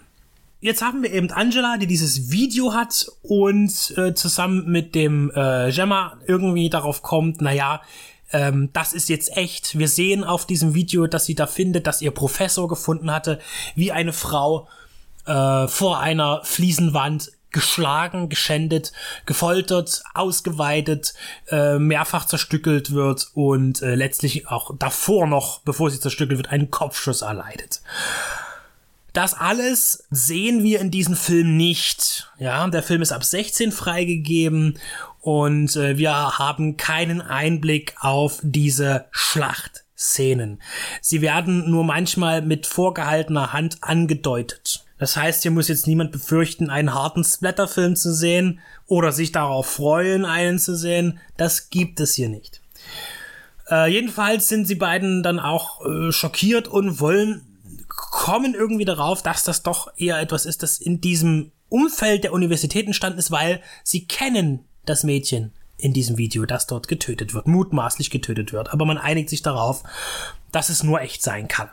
Und dann beginnt eben die Ermittlung und führt äh, zu verschiedenen Personen, die natürlich dann auch wieder ähm, äh, bestimmte Indizien aufleben lassen oder wieder verschwinden lassen äh, und hin und her. Das heißt, es ist ein Ermittlungsfilm am Ende, Who Done It, und somit geht der Film von einer anfänglichen Extravaganz der Zeit zu einem recht üblichen Thriller über, der aber durchweg spannend bleibt und wie gesagt durch seine technische Umsetzung zu einem schönen Film wird auch für die Augen. Aber aber arbeitet auch viel äh, mit mit Meta-Ebene, das lässt sich natürlich an einer Filmhochschule sehr gut machen. Und er verdeutlicht das auch äh, beispielsweise mit den der unterschiedlichen Darstellung von Angela und Gemma. Weil sie ist, äh, kommt aus, so scheint es, wird es uns gezeigt, gut bürgerlichen Hause, die Schwester studiert Jura und die Eltern machen auch irgendwas Pompöses, wo viel Schmott abfällt. Jedenfalls äh, ist in ihrem Zimmer, sie schläft eben unter einem Filmplakat von My Private Idaho von Gus Van Sant und äh, Gemma wohnt in einer abgerümpelten, äh, ja, dreckigen Bude, äh, unaufgeräumt, wo eben äh, Filmplakate von Hellraiser, äh, Alien und äh, andere Filmausschnitte auf Plakat sein Zimmer ziehen mit möglichst brutalen Szenen. Auch ähm, trägt er immer zu oft filmthematische T-Shirts, unter anderem auch Cannibal Holocaust, was zu, da eine ganz klare Referenz ist, vielleicht auch ein kleiner Tribut an Ruggero Deodato, ich weiß es nicht, aber es lässt sich erahnen. Das heißt, er arbeitet hier auch sehr deutlich auf Metaebene mit und das macht den Film ja auch schon eher wieder zu einem Unterhaltungswerk als zu einem wirklich einer ernsten Auseinandersetzung. Und das ist der Film nicht. Er ist eben auch wie 8 mm ein Unterhaltungsfilm, ein harter Thriller, sehr spannend. Dann ist auch die Diskussion durchaus im Ansatz zu erkennen oder eher eben auch wieder eine These. Die, die Menschen sollen das zu sehen bekommen, was sie wollen, denn nur das bringt Erfolg. Das ist das, was ein Dozent dort äh, äh aufklärt, äh, sein, sein, äh, seinen Studenten, der ihnen fordert, man muss ihnen das geben, was sie wollen. Und das zielt eben wieder darauf ab, was am Ende des Films in der äh, Nachrichtenberichterstattung eben aufkommt. Ist es denn richtig, den Leuten das zu geben, was sie wollen? Denn was wollen die Menschen wirklich? Wollen sie Gewalt sehen? Warum sind Menschen so fasziniert an Gewalt? Und das waren sie ja schon immer. Das lässt sich ja auf alten äh, Ölgemälden auch erkennen. Also immer wieder in der Geschichte, oder sei es dann später Shakespeare oder sonst was. Ähm, Gewalt ist immer ist meistens das Grundthema einer Geschichte oder eines Kunstwerkes. Selbst ein Kinderfilm basiert immer irgendwie auf Gewalt, denn es geht darum, dass es einen gibt, der nicht gut ist und gegen den muss man was machen. Oder man muss etwas dagegen tun, was er Böses machen will. Das heißt, Gewalt ist überall. Die Frage ist eben die Zuspitzung, besonders unter Filmsammlern ist es ja auch immer, geht es in den Horror äh, Bereich auch mit hinein. Das ist kreuzt auf jeden Fall einen gewissen Teil und äh, Gewalt eben auch als Kunstform dargestellt im Film. Das ist ein Thema, das fasziniert und was eben hier aufgegriffen wird, aber auch nicht ausformuliert wird. Am Ende wird es eben als Frage auch wieder an den Zuschauer gestellt. Was wollen wir sehen? Was müssen wir sehen? Und wird uns das letztlich der Markt am Ende auch geben? Es ist ein ganz wunderbares Debütwerk für einen Langfilm. Und Alejandro Amenabar hat es ja auch bewiesen, dass er das auch halten kann, dieses Niveau, beziehungsweise es steigern kann. Äh, er ist preisgekrönt, auch äh, hier Thesis damals als, als Genrefilm beim äh, spanischen großen Filmpreis, dem Goya, äh, siebenfach ausgezeichnet, auch in den Hauptkategorien, auch als bester Film und als bester Regisseur. Ähm, er ist ja äh, geborener Chilene, äh, ist dann äh, mit den Eltern aus nach Spanien ausgewandert, rechtzeitig noch kurz vor der großen Diktatur durch äh, Augusto Pinochet und hat dann nach diesem Film äh, einen gedreht, der eben dann vielleicht noch mehr auffiel. Und zwar ähm, Open Your Eyes, der ja dann von Tom Cruise nochmal für die USA umgesetzt wurde, wodurch Amenabar die Möglichkeit bekam, The Others zu drehen, seinen echt ersten äh, amerikanischen Spielfilm äh, mit Nicole Kidman. Das, da sieht man, dass die Tom Cruise Connection, die waren damals noch zusammen. Da hat man äh, sich gegenseitig begünstigt.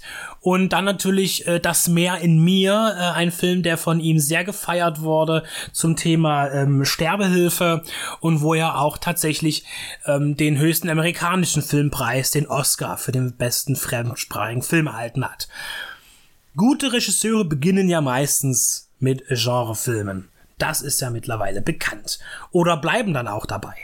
Als Alternativtitel sollte noch erwähnt sein, dass Thesis äh, der Snuff-Film auch und bekannt ist oder war unter, dem, äh, unter der Bezeichnung Faszination des Grauens. Jetzt ist er erschienen bei Wicked Vision, wie wir es gewohnt sind und kennen und lieben in einer Scanavo-Box. Zwei Discs sind enthalten, einmal die Blu-ray, auf denen der Film enthalten ist und das Bonusmaterial, das sehr umfänglich ist.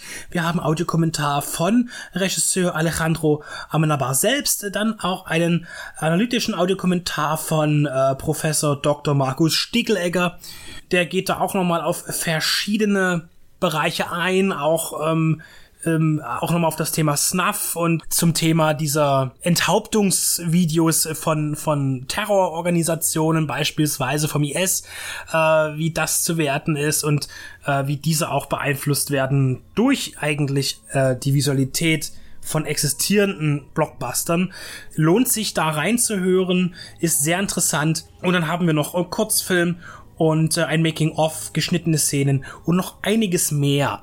Und noch als zweite Disc haben wir eine CD, eine Compact Disc. Das ist sowas wie eine VHS-Kassette für die, die bloß streamen. Und äh, da ist noch einmal der Soundtrack drauf enthalten. Eine äh, runde Veröffentlichung für einen sehr interessanten europäischen Film, einen wichtigen europäischen Film. Jetzt für euch zu haben, Thesis, der Snuff-Film auf Blu-ray bei Wicked Vision.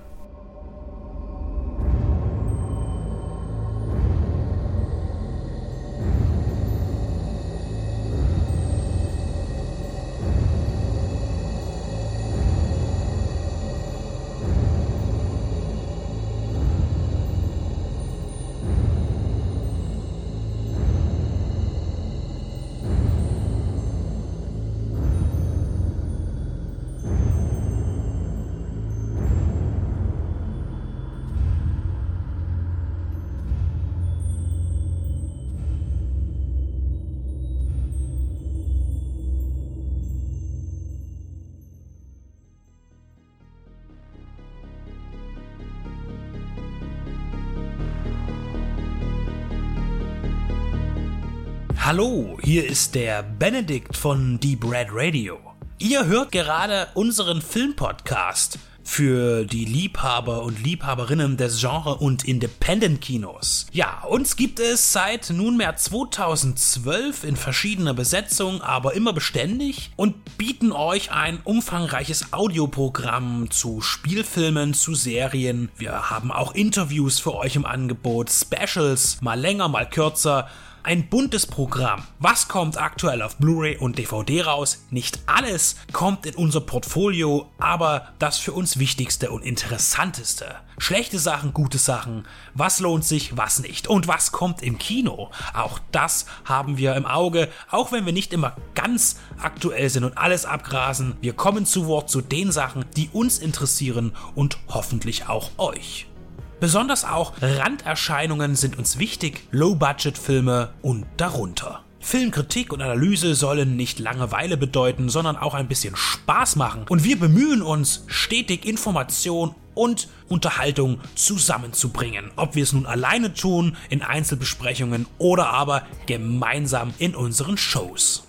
Wir berichten auch gerne vom großen Rummel auf den Filmfestivals, Sehen konnte man und wird man uns auf dem Cinestrange Cineways Filmfestivals, auf dem Fantasy Filmfest der Journale oder dem Hardline Kino Extrem. Vor unseren Mikrofonen unterhielten wir uns mit John Landis, John Glenn, Sam Furstenberg oder auch John Huff. Des Weiteren auch Darstellern wie Charles Rettinghaus, Toby Jones, Dieter Laser oder Klaus-Theo Gärtner. Beziehungsweise auch Menschen, die hinter dem Ganzen stehen, Label- und Programmchefs. Wir möchten auch in der Zukunft mehr mit Gastautoren kooperieren oder mit kollegialen Blogs gemeinsame Sache machen. Dazu könnt ihr euch gerne bei uns melden, wenn ihr mitmachen wollt oder selber einen Podcast habt oder einen Blog und Interesse an einer Interaktion habt. Es geht uns allen um die Liebe zum Kino und zum Film und nicht um die Konkurrenz. Unser Team besteht aus Benedikt Wilken, Stefan Jung, Tobias Kloppisch und Maximilian Scholz. Wir sind kostenlos, aber nicht umsonst.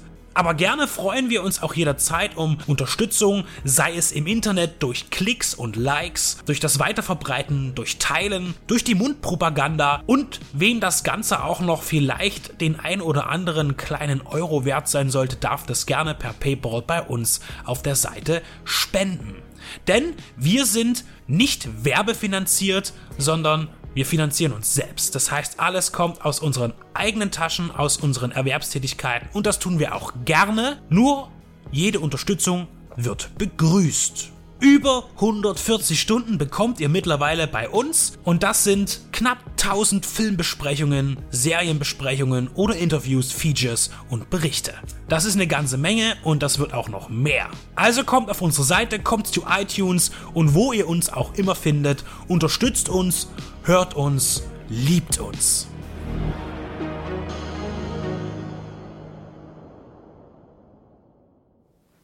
Im Grunde ist der Film Identifying Features oder auf Deutsch Was geschah mit Bus 670, ist dieser Film ein Krimi. Zwei Teenager-Jungs verschwinden. Sie steigen ein in Bus 670, der zur mexikanisch-amerikanischen Grenze fährt, und tauchen nie wieder auf. Über kurz oder lang wird die Leiche eines der beiden Jungs gefunden. Der andere bleibt vermisst. Die Mutter macht sich auf den langen Weg der Suche und wir begleiten sie dabei. Was sie findet, ist ein kaputtes, karkes, menschenfeindliches Land. Das Grenzland zwischen den USA und Mexiko. Leben tut sie in Zentralmexiko, von dort startet sie ihre Suche, doch auch da hat man das Gefühl, ist es jetzt nicht wirklich besser. Dort wird erzählt, der einzige Ort mit Zukunft wären die USA. Und dorthin waren die beiden Jungs auch unterwegs. Die Suche nach einem besseren Leben. Das Besondere an Identifying Features ist dabei der Erzählstil und vor allen Dingen auch die Bildsprache. Ein klassischer Krimi ist der Film schon allein deshalb nicht, weil wir keinen Kommissar, sondern der Mutter Magdalena folgen, die ihren Sohn Jesus nicht aufgeben mag. Sie hat sonst buchstäblich nichts. Und Magdalena folgt hartnäckig allen Hinweisen und mit jedem Hinweis wächst zwar die Geschichte. Indizien verdichten sich, die Lösung des Rätsels rückt näher. Doch gleichzeitig bekommen wir die unterschiedlichsten Schicksale erzählt, der Menschen, denen Magdalena begegnet. Und alle sind irgendwie trostlos. Und so bangen wir mit der Mutter zwischen Hoffnung und Verzweiflung. Das Schlimme, Offensichtlich ist sie nicht die Einzige, die einen Verwandten verloren hat und sucht. Offensichtlich ist ihre Geschichte beinahe so etwas wie eine universale Geschichte eines ganzen Volkes. Magdalena und der verschwundene Jesus, die Figuren mit dem biblischen Namen, stehen stellvertretend für so unendlich viele andere. Und so ist auch der Ort, an dem Magdalena ihren Sohn sucht, ein symbolischer Nichtort, eine verwahrloste Todeszone entlang der amerikanisch-mexikanischen Grenze, wo nicht nur ganz eigene und brutale Regeln gelten, sondern wo nichts wirklich wirkt, nichts wirklich real, als wäre kein Leben willkommen. Alles ist grau, heruntergekommen, kaputt und wirkt wie aus einem Endzeit-Szenario. Eine Welt, die nichts übrig hat für die Menschen, und dennoch, oft sehen wir Gesichter und andere menschliche Details in Großaufnahmen, wo die Kamera gern verweilt. Vielleicht, um das dahinter, um Bedeutung aufzudecken. Aber das bleibt in diesem Film irgendwie auch immer vage. Wir Zuschauer sollen uns selbst einen Reim auf all die Features machen, die Besonderheiten, die darauf hinweisen, dass es Identitäten gibt, besondere Menschen, einzigartige. Und die fängt der Film ja auch für uns ein, aber irgendwie geht ihm das Ganze, das zusammenhängende Ganze ein wenig verloren. Also beziehungsweise der Film sucht danach und ich bin mir nicht sicher, ob er das wirklich findet. Aber er fängt die Momente für uns ein und das ist das Tolle. Und so schiebt sich über die Ebene eines Krimifalles noch eine zweite, eine weitere Schicht, die uns etwas über Mexiko, über die Menschen und deren Probleme zeigt.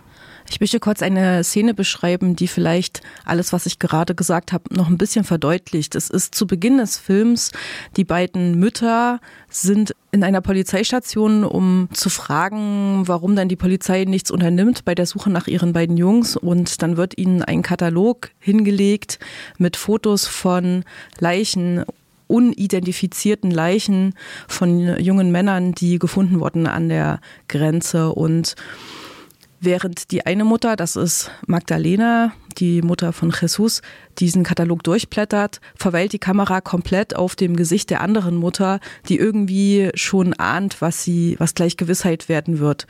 Und dann gibt es einen Schnitt, also wir sehen wirklich die ganze Zeit, was in ihrem Gesicht vor sich geht. Und dann gibt es einen Schnitt auf das Foto von der Leiche ihres Sohnes.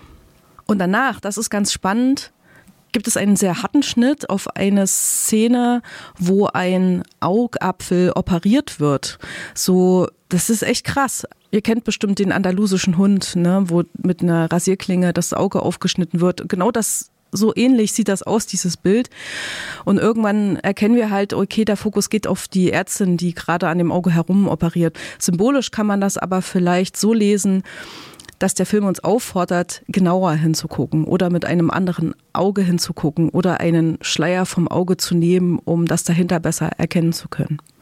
Und dann gibt es da auch noch all die verschwommenen, dunklen, den Raum wenig austarierenden Bilder, die mehr verschleiern, als sie zeigen. Viele Schatten und Unschärfen, Nebel, Lichtkegel und Flirren. Man meint, man müsste regelmäßig Schleier von den Bildern fortschieben oder dunkle Ecken besser ausleuchten. Stets bleiben die Bilder, bleibt die Erzählung und die Bedeutung all dessen vage. Es ist manchmal so, als würde hinter all dem eine Art mystische Wahrheit stecken und man hofft auch mit der Protagonistin vor allem auf Trost, möchte man meinen.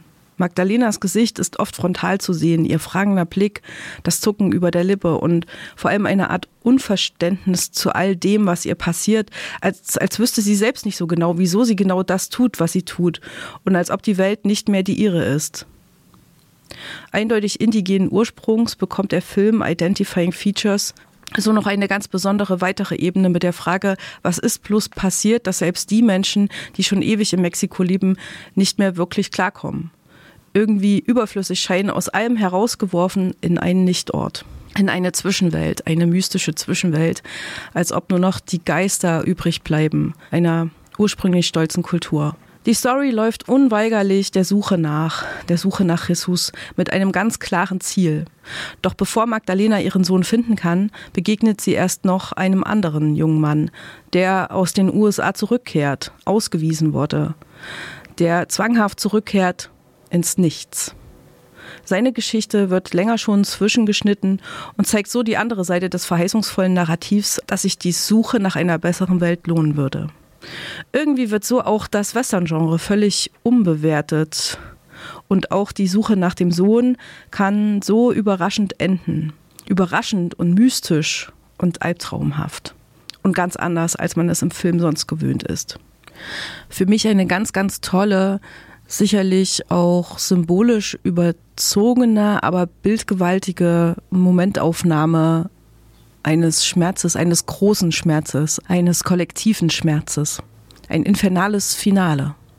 Der Film Identifying Features hinterlässt einen mit einem dicken Kloß im Hals, aber mit eindrucksvollen Bildern und einem Blick auf eine fremde Welt, die wir aber selbst erschaffen haben. Er spiegelt auf sehr ruhige, atmosphärische Weise. Der Film gewann 2020 den Publikumspreis beim Sundance Film Festival. Ein Doppelfrauenteam schrieb das Drehbuch Astrid Rondero und Fernanda Velades, die auch Regie führte. Es ist ihr erster Film und er ist sehr beeindruckend. Man kann Identifying Features auf DVD schauen. Cinema MFA Plus hat die rausgebracht. Schaut den Film mit aufmerksamem Interesse. Er ist ein Zeitzeuge.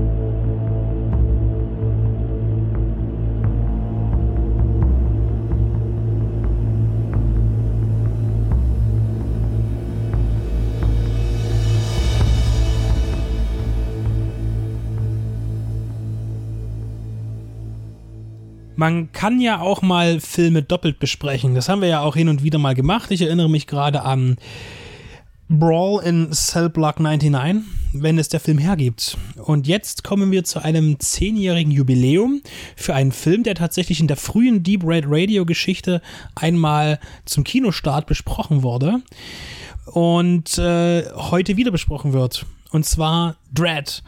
Die, jetzt musst du mir gleich helfen, Tobe. Ich glaube, die, äh, die erste Review noch damals in einem ganz anderen Format, also äh, wie genau, es bei Deeper Radio da war gab. ich mit Max noch alleine unterwegs, ganz alleine.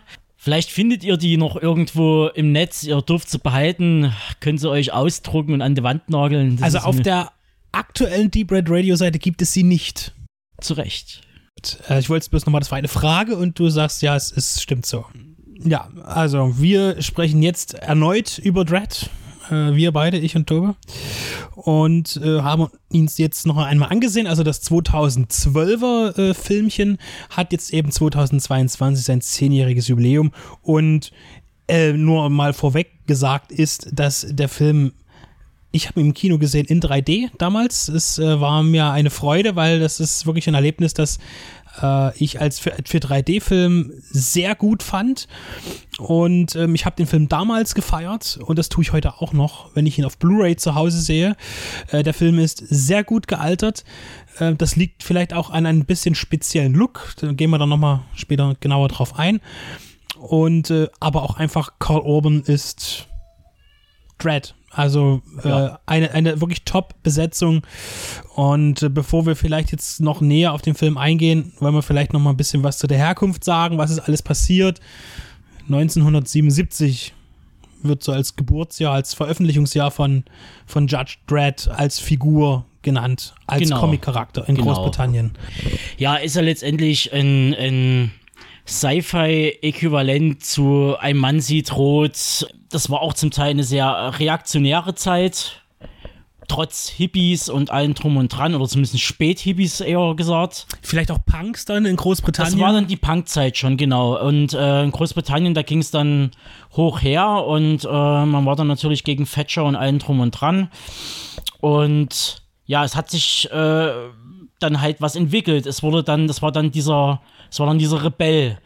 Und so nahm das halt Fahrt auf. Man muss halt noch dazu sagen, es kam immer, ich weiß gar nicht, ob das jetzt direkt monatlich rauskam, äh, die Hefte. Es sind immer äh, fünf oder sechs kleine Geschichten drinne, a sechs Seiten, also relativ äh, wirklich kurze Comics oder Kurzcomic, meist mit wenig Text und äh, viel muss man dazu sagen, grafischer Gewalt.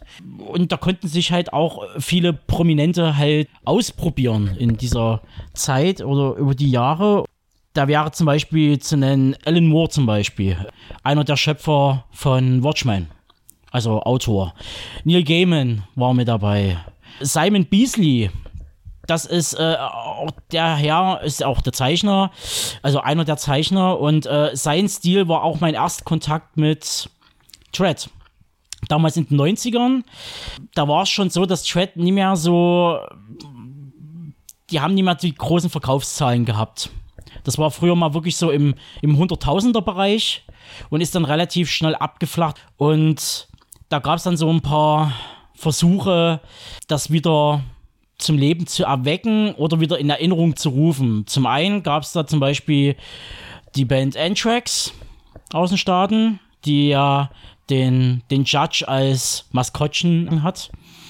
Und dann waren halt eben Versuche da, wie zum Beispiel meiner äh, damals mit, glaube ich, äh, einem Magazin. Ich war mir nicht mehr ganz sicher, ob das der Metal Hammer war.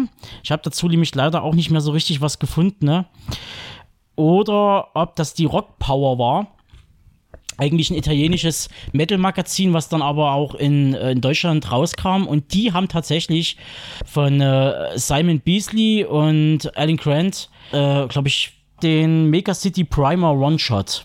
Kamen mehrere kleine Geschichten raus und äh, die sind mir wirklich in Erinnerung geblieben, weil das wirklich unzensiert abgedruckt wurde.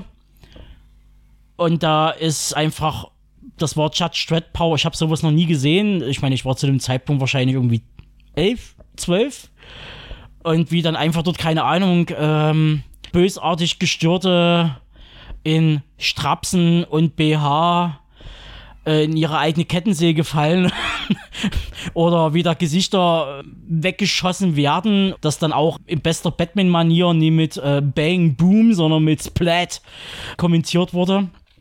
Und das war mein Erstkontakt. Und ich kam aber, ich war, war halt so jung, ich kam natürlich, was ist das? Wie komme ich da ran?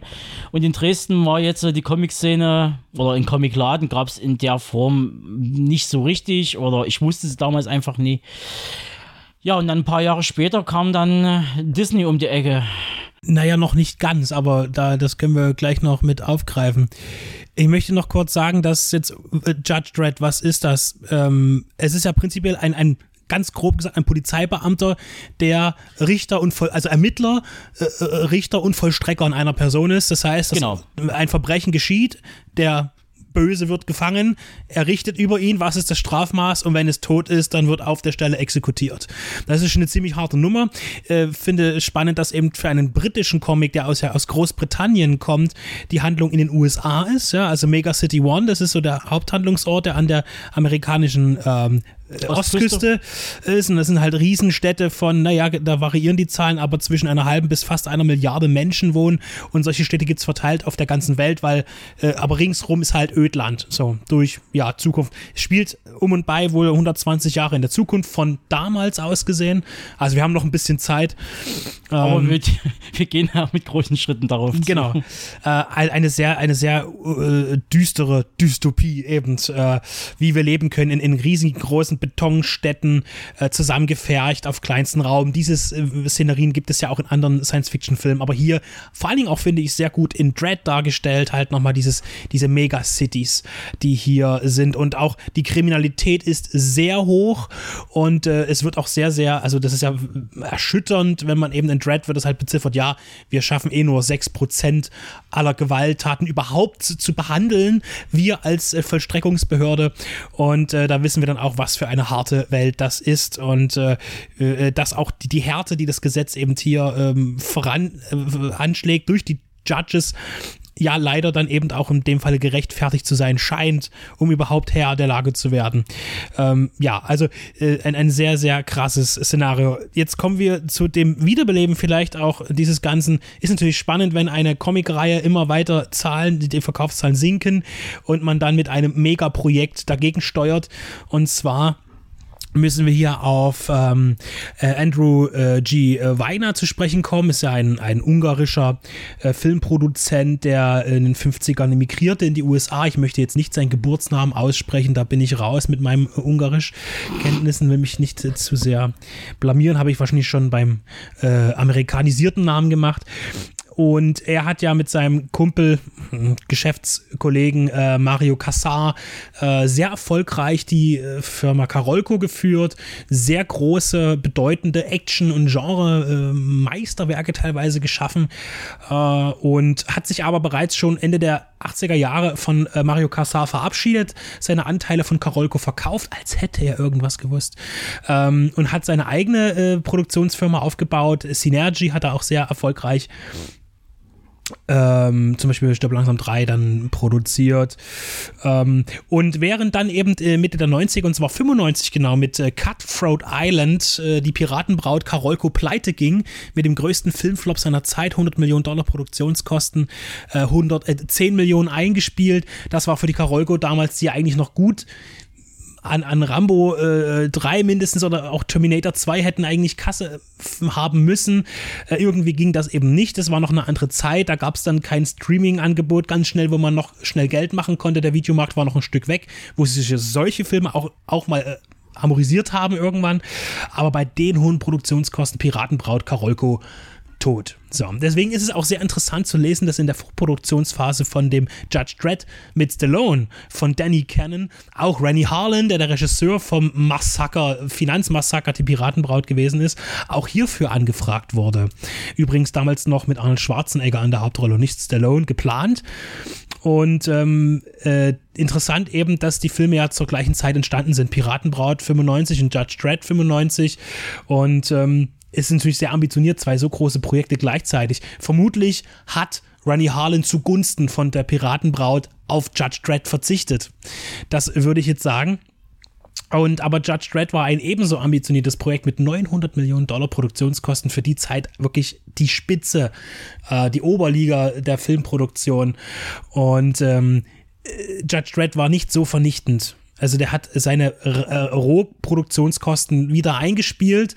Ähm, es hat aber nicht gereicht, um ein finanzieller Erfolg zu werden, auf keinen Fall. Aber wer weiß, mit welchem Projekt er am Ende besser gefahren wäre. Jedenfalls haben wir eben, äh, weil du sagtest Disney, äh, Synergy hat es nicht lange geschafft, wurde dann äh, 98, 97 aufgelöst und äh, viele äh, Rechte gingen an Disney über, zum Beispiel auch die Judge Dredd-Rechte, aus denen ja Disney nichts gemacht hat. Genau, die Rechte liegen ja ursprünglich äh, in England. Ähm, also wirklich äh, mit dem ersten Comic, was erschienen ist. Die Firma gibt es immer noch und ähm, nach dem Stallone-Thread ist dann, sind dann auch ein paar Jahre später dann mit viel Wirken und Machen und weil die Rechte irgendwie von 50.000 kleinen äh, Kofferfirmen weitergereicht wurden, von Disney wieder weg, äh, wieder erlangt und dann konnte halt sozusagen Tread 2012 in Angriff genommen werden. So, ähm, wir haben hier eine abgespecktere Variante. Das heißt, man hat sich nicht in einen A-Film hinein verirrt, sondern man hat mm, sehr bewusst wohl auch ähm, aufgrund der schwierigen Lage, wie könnte der Film jetzt aufgenommen werden nach so langer Zeit, es gab lange nichts, äh, hat man eine, eine 50 Millionen Dollar, 45 Millionen Dollar Produktion angesetzt, was nach heutigem Maßstab und auch nach damaligen Maßstab vor zehn Jahren schon auch als Medium-Budget-Produktion angesehen werden kann. Ja, also äh, auch wenn es jetzt hier die Hälfte des Budgets von 95 war, das kann man ja nicht vergleichen durch äh, Inflation und ähnlichen. Äh, auf jeden Fall war es zu der Zeit ein Medium-Budget-Film, aber schon ein höherwertiger produzierter B-Film. Ich würde Dread schon als B-Film einordnen. Ja, definitiv. Man muss ja auch dazu sagen, der ist ja nun in überwiegenden Teilen Südafrika gedreht worden. Da sind wahrscheinlich die Produktionskosten wesentlich geringer als in Staaten oder England. Gedreht hat man ja auch in, in, in, äh, in Studios gleich, gleichermaßen in Großbritannien als auch in Genau. Südafrika. Südafrika ist seit jeher ein, ein Mekka des B-Films. Bereits die, die Gogo Boys, äh, die äh, bei Canon haben ein Großteil der Filme äh, Ende der 80er und auch in den 90ern, wo Canon schon tot war, ähm, in Südafrika produzieren lassen. Red Scorpion, äh, Cyborg-Cop-Filme und so weiter, was dann später ja nur Image war. Also wirklich äh, zahlreiche Filme. Zahlreiche B- und C-Filme sind in Südafrika entstanden wegen günstiger Produktionsbedingungen. Auch nicht immer ganz ohne Kritik, muss man sagen. Gerade Red Scorpion, da gab es ja auch Probleme mit äh, Beteiligung von Armee, die vorher aber Minderheiten abgeschlachtet haben. Das war mal ein politisches Ding. Äh, schwieriges Thema, aber äh, Südafrika äh, immer eine Produktionsstätte von günstigen Filmen gewesen. Und da hat man sich natürlich hier, sind die Zeiten ja auch etwas anders geworden. Man kann eben dort auch immer noch günstig produzieren. Und wenn man 50 Millionen hat, kann man da eben ein bisschen mehr veranstalten. Wobei das eigentlich egal ist, weil wir sehen gar nichts von außen eigentlich. Wir haben keine Außenaufnahmen großartig. Es gibt ein paar Stadteindrücke zusammengefummelt, zusammengesetzte Bilder. Es gibt eine einzige Verfolgungsjagd außerhalb mit einem Motorrad äh, wo wir irgendeine Straße sehen, die überall sein könnte und dann im Hintergrund eingefügt. Möchte dazu sagen, dass diese dass, dass der Film ja sehr effektlastig ist eigentlich. Das heißt, die Hintergründe sind oft nicht immer nur gebautes Studio, man hat auch mal hier was und da wird eben CGI eingesetzt und, sehr viel in dem Film, aber äh, auch nicht einmal erstklassig, nicht immer, aber in dem Film stört mich das überhaupt gar nicht, weil er eine eigene eine eigene zwischen Comic und Realfilm existierende Ästhetik schafft, die, wo, wo ich da sehr, sehr ähm, spendabel bin, was mich bei anderen Filmen aufregt, was aber hier wunderbar gelöst ist durch ein hervorragendes Zusammenspiel zwischen physischen Effekten und dem Einsatz im gleichen Moment mit CGI. Und die Slow-Mo-Szenen, das heißt, wir haben ja diese äh, Zeitlupensequenzen her hervorgerufen durch die Droge Slow-Mo, die hier konsumiert wird, äh, wo wir auch ziemlich harte Gewaltdarstellungen sehen, wenn Köpfe platzen oder Kugeln durch Gesichter durchgeschossen werden in Zeitlupe. Äh, ähm, das sieht hier fantastisch aus. Man fragt sich manchmal, ja, schön, dass der Film es so in der geschnittenen, in, in dieser Fassung ungeschnitten in die deutschen Kinos auch geschafft hat. Ähm, ja, War nicht in jedem Land so, muss man ja dazu sagen. Also Ja. es gab ein paar Länder, da ist ja dann schon entschärft worden oder ähm, au- auch, auch im, im Heimatland, in England. Äh, zuerst hat er eine 16er Freigabe bekommen und dann haben sie aber ganz schnell gemerkt, ah, platzen ja doch ein paar Köpfe. Machen wir doch mal ein 18er Rating und angesichts der Laufzeit von, was waren es, irgendwie 96 Minuten oder sowas? mit Abspann, ja. mit Abspann und 101 äh, Toten im Bodycount. Das, das kann man dann schon irgendwie verstehen. es ist schon ein sehr rüder Film. Ähm, auch die, die düstere Zeichnung halt dieser Gegenwart dort eben mit diesen, äh, wa- was ist denn eigentlich die Handlung? Judge Dredd, wir wissen, was seine Funktion ist in der Zweitverfilmung, äh, genau wie in der ersten und in dem Comic, ähm, dass er eben zu einem, ja, Mord erstmal gerufen wird in ein Hochhauskomplex, wie sie da überall stehen. Und dort ähm, zufällig eben eine Bandenkönigin, die Mama wohnt, die halt diese Slow-Mo-Droge herstellt im großen Stil, das ist die Zentrale dort. Sie hat den ganzen Wohnblock unter ihrer Fuchtel, sie ist die herrschende Gangkönigin und in dem Wohnblock wohnen 75.000 Menschen. Also das ist ein Riesenteil, ein Riesenhochhaus, 200 Etagen und äh, durchtunnelt durch einen, ja, durch einen Schacht. Ja, wie, äh, und ja, also da sind viele Wohneinheiten, äh, auch Einkaufsmöglichkeiten, eine, eine eigene Stadt in der Eine Stadt. eigene Stadt, aber es ist letztendlich besteht das Ding zu 80 Prozent aus Slum-Struktur. Ja. Leute am Rande der Gesellschaft. Aber äh, jedenfalls werden die da hingerufen. Äh, Dredd hat äh, einen Rekruten an der Seite, Anderson, eine junge Frau, die hat, ist Mutant, die hat Möglichkeiten, Menschen die Gedanken zu lesen, aber auch die Gedanken zu manipulieren. Und diese sind eben dort vor Ort und finden halt raus, dass diese drei Morde ähm, Teil etwas Größeren sind. Die Mama ist gar nicht begeistert, dass jetzt da ermittelt wird. Sie schottet das komplette Gebäude ab, dass niemand rein und raus kann und sagt, Leute, äh, über den Lautsprecher, hier sind ja 75.000 Menschen, vielleicht sind davon die Hälfte bewaffnet, tötet Dredd. Und somit beginnt ein, ein Stockwerk um Stockwerk-Kampf äh, gegen äh, diese Bandenkriminalität dort, äh, zu zweit gegen Tausende. Genau, also das Ding ist, einer der Genre-Einteilungen für Dread ist ja auch das Genre des Krimis, was ungefähr nur in den ersten, glaube ich, so sechs, sieben oder zehn Minuten erfüllt wird und dann äh, hast du einfach einen Actioner. Ja. Ist jetzt nicht so, dass jetzt irgendwie Judge Dredd äh, wie ein Hercule Poirot mit Schnauzbart sich so durchfragt. Das ist, er schießt sich eher durch. Aber hin und wieder stellt er auch soziale Fragen, die immer sehr schnell, ja, also sehr, sehr schnell abgehandelt werden. Äh, von wegen, äh, naja, äh, wo sie eben äh, die Gedanken liest, eines oder was er getan hat und denkt, ja, ja, der hier ist äh, beteiligt an dem und dem Verbrechen. Da wurden halt drei Männer enthäutet und über den Balkon geworfen und zack, bumm, tot. Das ist der Grund, warum sie da sind.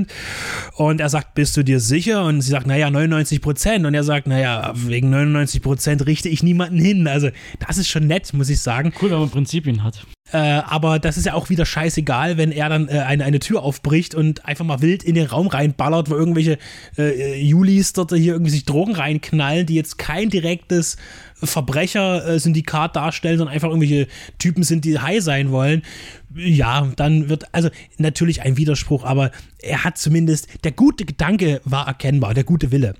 Ähm, so, und jetzt ist es halt eine Action-Szenerie und natürlich ballert man sich bis oben durch. Es gibt verschiedene Szenarien, äh, bestimmte äh, ja, Level, sage ich mal, die durch, durch, durchballert werden. Und das funktioniert in dem Film sehr gut, weil er sehr kurzweilig ist äh, und trotz, dass er immer wieder den gleichen Schauplatz anbietet, äh, äh, über 80 Minuten lang, überhaupt gar nicht langweilig und einfältig wird, der Film für mich. Also äh, ist super gemacht.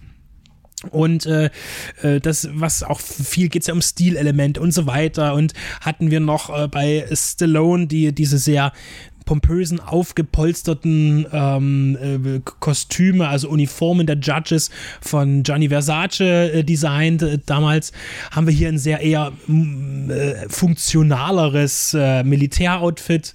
Äh, das, aber der Helm ist natürlich wichtig. Ja? Der Helm ist wichtig und der wird vor allen Dingen nicht abgenommen. Genau. Und das ist, man muss ja eben dazu sagen, dass Alex Garland sich mit den Schöpfern des Dread Comics oder besser gesagt äh, 2000 AD zusammengesetzt hat und die haben zusammen das Ding geplant und wie was auszusehen hat. Und es gibt kleine Easter Eggs und mal auch den einen oder anderen kleinen Seitenhieb für Kenner in Richtung der Stallone-Version. Und ich kann mit der Stallone-Version so überhaupt gar nichts anfangen. Es war halt ein ganz komisches Jahrzehnt gewesen, wie wir festgestellt haben, ein Haufen solcher ähnlichen gelagerten Filme rauskamen von, von Super Mario über Tank Girl, Demolition Man und wie es alle, die sahen, die sahen dann irgendwann mal alle gleich aus. Es wäre doch äh, sehr spannend auch gewesen, die Version der Coen-Brüder zu sehen, die, die auch äh, angeworben wurden für Judge Dredd damals in den 90ern, um Regie zu führen. er hätte auf jeden Fall einen sehr guten Soundtrack. Aber ob der Rest funktioniert und ich glaube, die, die Schöpfer äh, waren mit der Version nicht allzu zufrieden, weil es irgendwie der Grundprämisse dieser Welt einfach widerspricht. Äh, Es musste wieder räudiger, schm- es sollte schmutziger werden und das ist es letztendlich auch geworden. Man sieht es an den Outfits. Bei Versace sah das auch alles eher aus wie so ein aufgebügeltes und hochglanzpoliertes äh, American Football ähm, Dress. So, ja. Ich musste ans fünfte Element denken. Ja, da hast du wieder so einen Film. Ne? Ja, ja. Aber wir können auch zum Beispiel bei Dread noch einmal sagen, da gibt es ja auch ähnliche äh, Filme in der Zeit, als also 2012, als der Film auch bei uns äh, im Heimkino erschien dann letztlich. In dem Jahr sind ja einige Filme auch erschienen, die äh, zumindest äh, Verwandtschaft atmen lassen. Nehmen wir zum Beispiel The Raid, wo wir die Hau Hochhausthematik haben.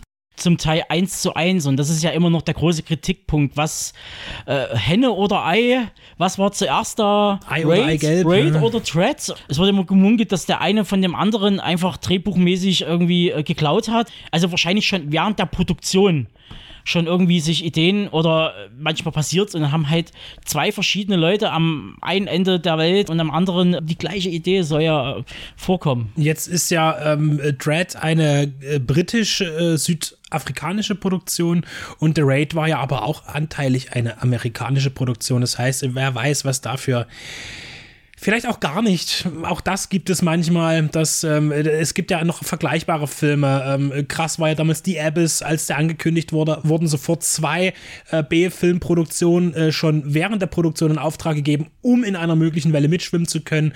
Einer wurde sogar noch eher veröffentlicht letztlich. Ähm, äh, Sean S. Cunningham hat ja den Six.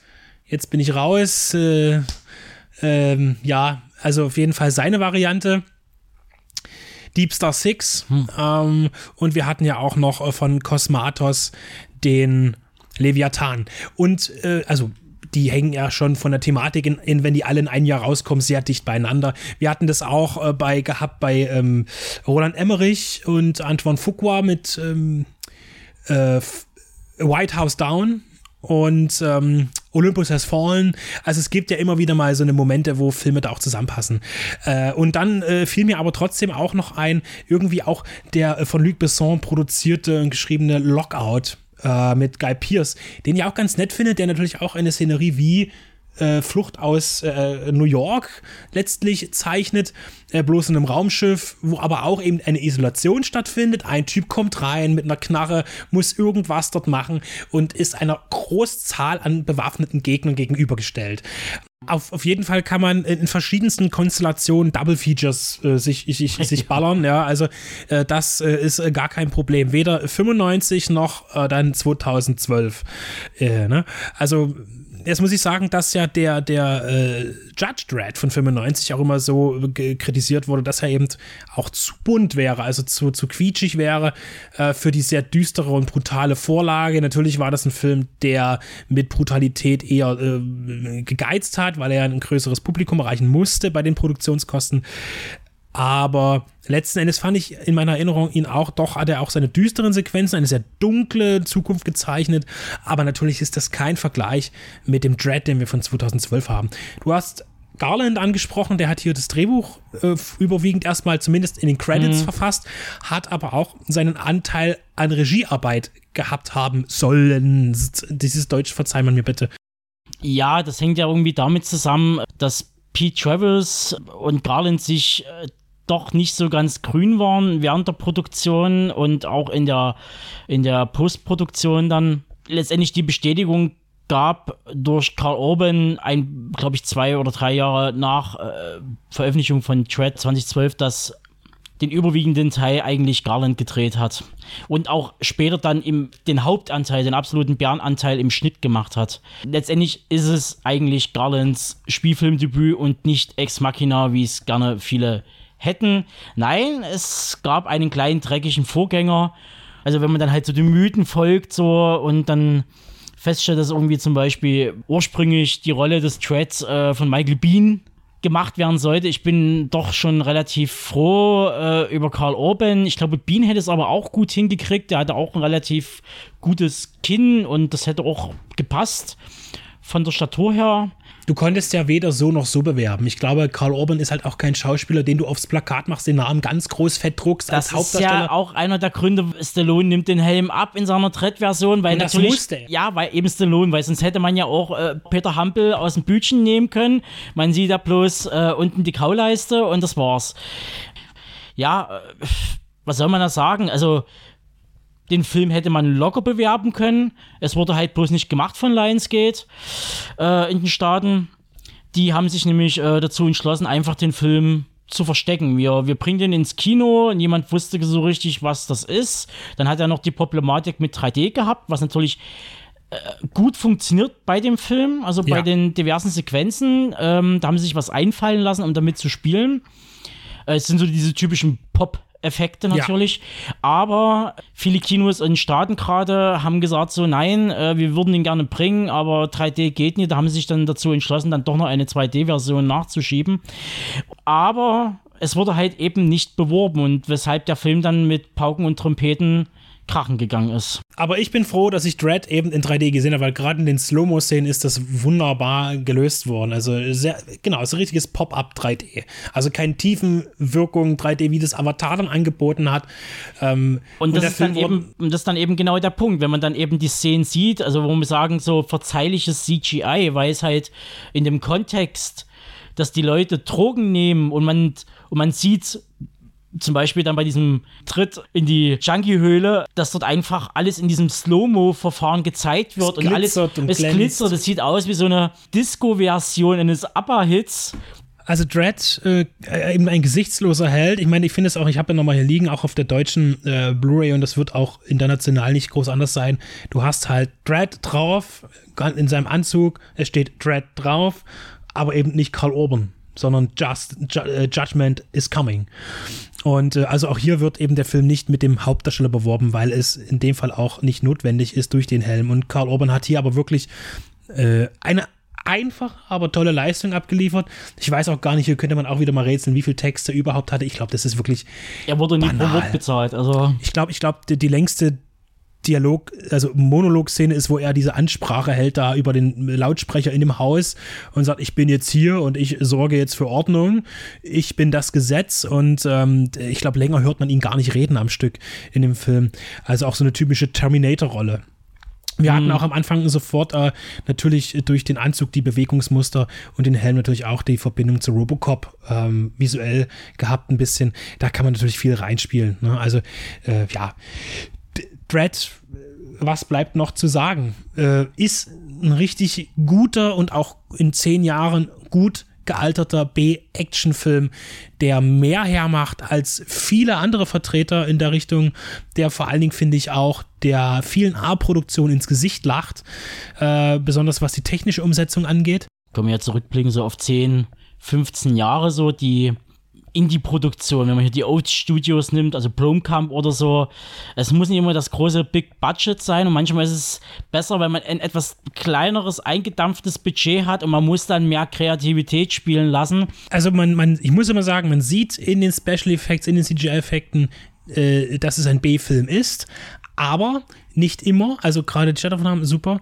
äh, in den Action-Szenen sieht man es, aber wie es verarbeitet ist, wie es geschnitten ist und nicht zerschnitten, sondern wie es geschnitten ist, mit der Kombi äh, physische Eff- äh, Action und ähm, die vielen kleinen Eigenheiten in diesem Action-Drehbuch und wie Karl Orban darin äh, agiert, finde ich eine so gut gelungene äh, Zusammenarbeit, dass der Film mich heute noch abholt. Wie zum Beispiel Karl Urban, der immer noch Feuer und Flamme ist und hofft auf einen zweiten Teil, der sofort gesagt hat, ich springe jederzeit wieder als Tread ein. Gibt's gar keine Frage. Leider hat sich das bis jetzt nicht gegeben, weil es halt eben ein Flop war. Ähm, er hat sich zwar dann noch ein bisschen erholt im Heimkino, hat ja gut Geld gemacht innerhalb von vier Wochen in der Heimkinoauswertung in den Staaten, hat er nämlich gleich mal so 21 Millionen gemacht durch DVD und Blu-ray-Verkäufe und war damit etliche Tage in der, in der Top 5 Verkaufscharts. Jetzt kann man bloß hoffen, dass Mega City One als Serie kommt. Die Drehbücher sind fix und fertig. Äh, die Rechte liegen wieder dort, wo sie, wo sie hingehören. Äh, als als Und- real oder als äh, Als, als? Live-Action-Serie. Ja. Und leider, wo der Startschuss laufen sollte für die Produktion, kam das große C und hat das alles gerade ein bisschen zunichte gemacht. Und jetzt hoffe ich aber trotzdem, wie viele andere, dass sich das doch nochmal, dass sich jemand ein Herz fasst und äh, da nochmal zuschlägt. Ähm, aber ich würde auch sagen, äh, Karl Orban, äh, vielleicht auch jetzt natürlich äh, gut in äh, The Boys äh, Aufwind, vielleicht kriegt er noch mal ein bisschen ähm, ja, Starschub und vielleicht noch Er ist mal auch noch fit und jung. Ja, eben. Und soll er doch, also ich würde mich auch über einen zweiten Dread freuen, wenn er äh, den Weg des, des, des Vorgängers gehen würde, in dem Fall. Das also den Drehbuch- Dread von 2012. Das Drehbuch zum zweiten Teil wäre ja da gewesen. Das wäre ja außerhalb von Mega City, sondern halt im Ödland spielend, äh, Western-Szenario. Wir bleiben gespannt, wir begrüßen Ja. es äh, natürlich mit einer gewissen Vorsicht und Angst, aber wie es immer ist vor solchen äh, Projekten, die man vielleicht auch gerne nochmal sehen möchte. Äh, ich freue mich mit dir, Tobi, hier noch einmal über Dread gesprochen haben zu dürfen, zu können. Und ich hoffe, dass ihr äh, den Film natürlich immer auf dem Schirm hattet. Falls ihr es hattet und aber lange nicht gesehen habt, schaut ihn euch jetzt nochmal an. Und alle jene, die ihn noch nicht gesehen haben, legt euch das Ding in den Player, zieht ihn euch bei irgendeinem Stream legal rein und genießt diesen Stream oder äh, der gibt, den gibt es für Apple und ein Ei überall zu Ja, kaufen. Also ähm, ansonsten findet ihr alle weiterführenden Infos. Ich tue noch mal kurz den Comic mit zusammenfassen, den ich damals gesehen habe. Den habe ich äh, noch gefunden auf archive.org. Den werde ich dann verlinken und noch einen Haufen anderen Krempel. Da könnt ihr dann noch mal euch äh, belesen oder reinschauen. Findet ihr alles in den Shownotes. Also wie gesagt, gebt dem Film eine Chance. Er hat es definitiv verdient. Judgment is coming.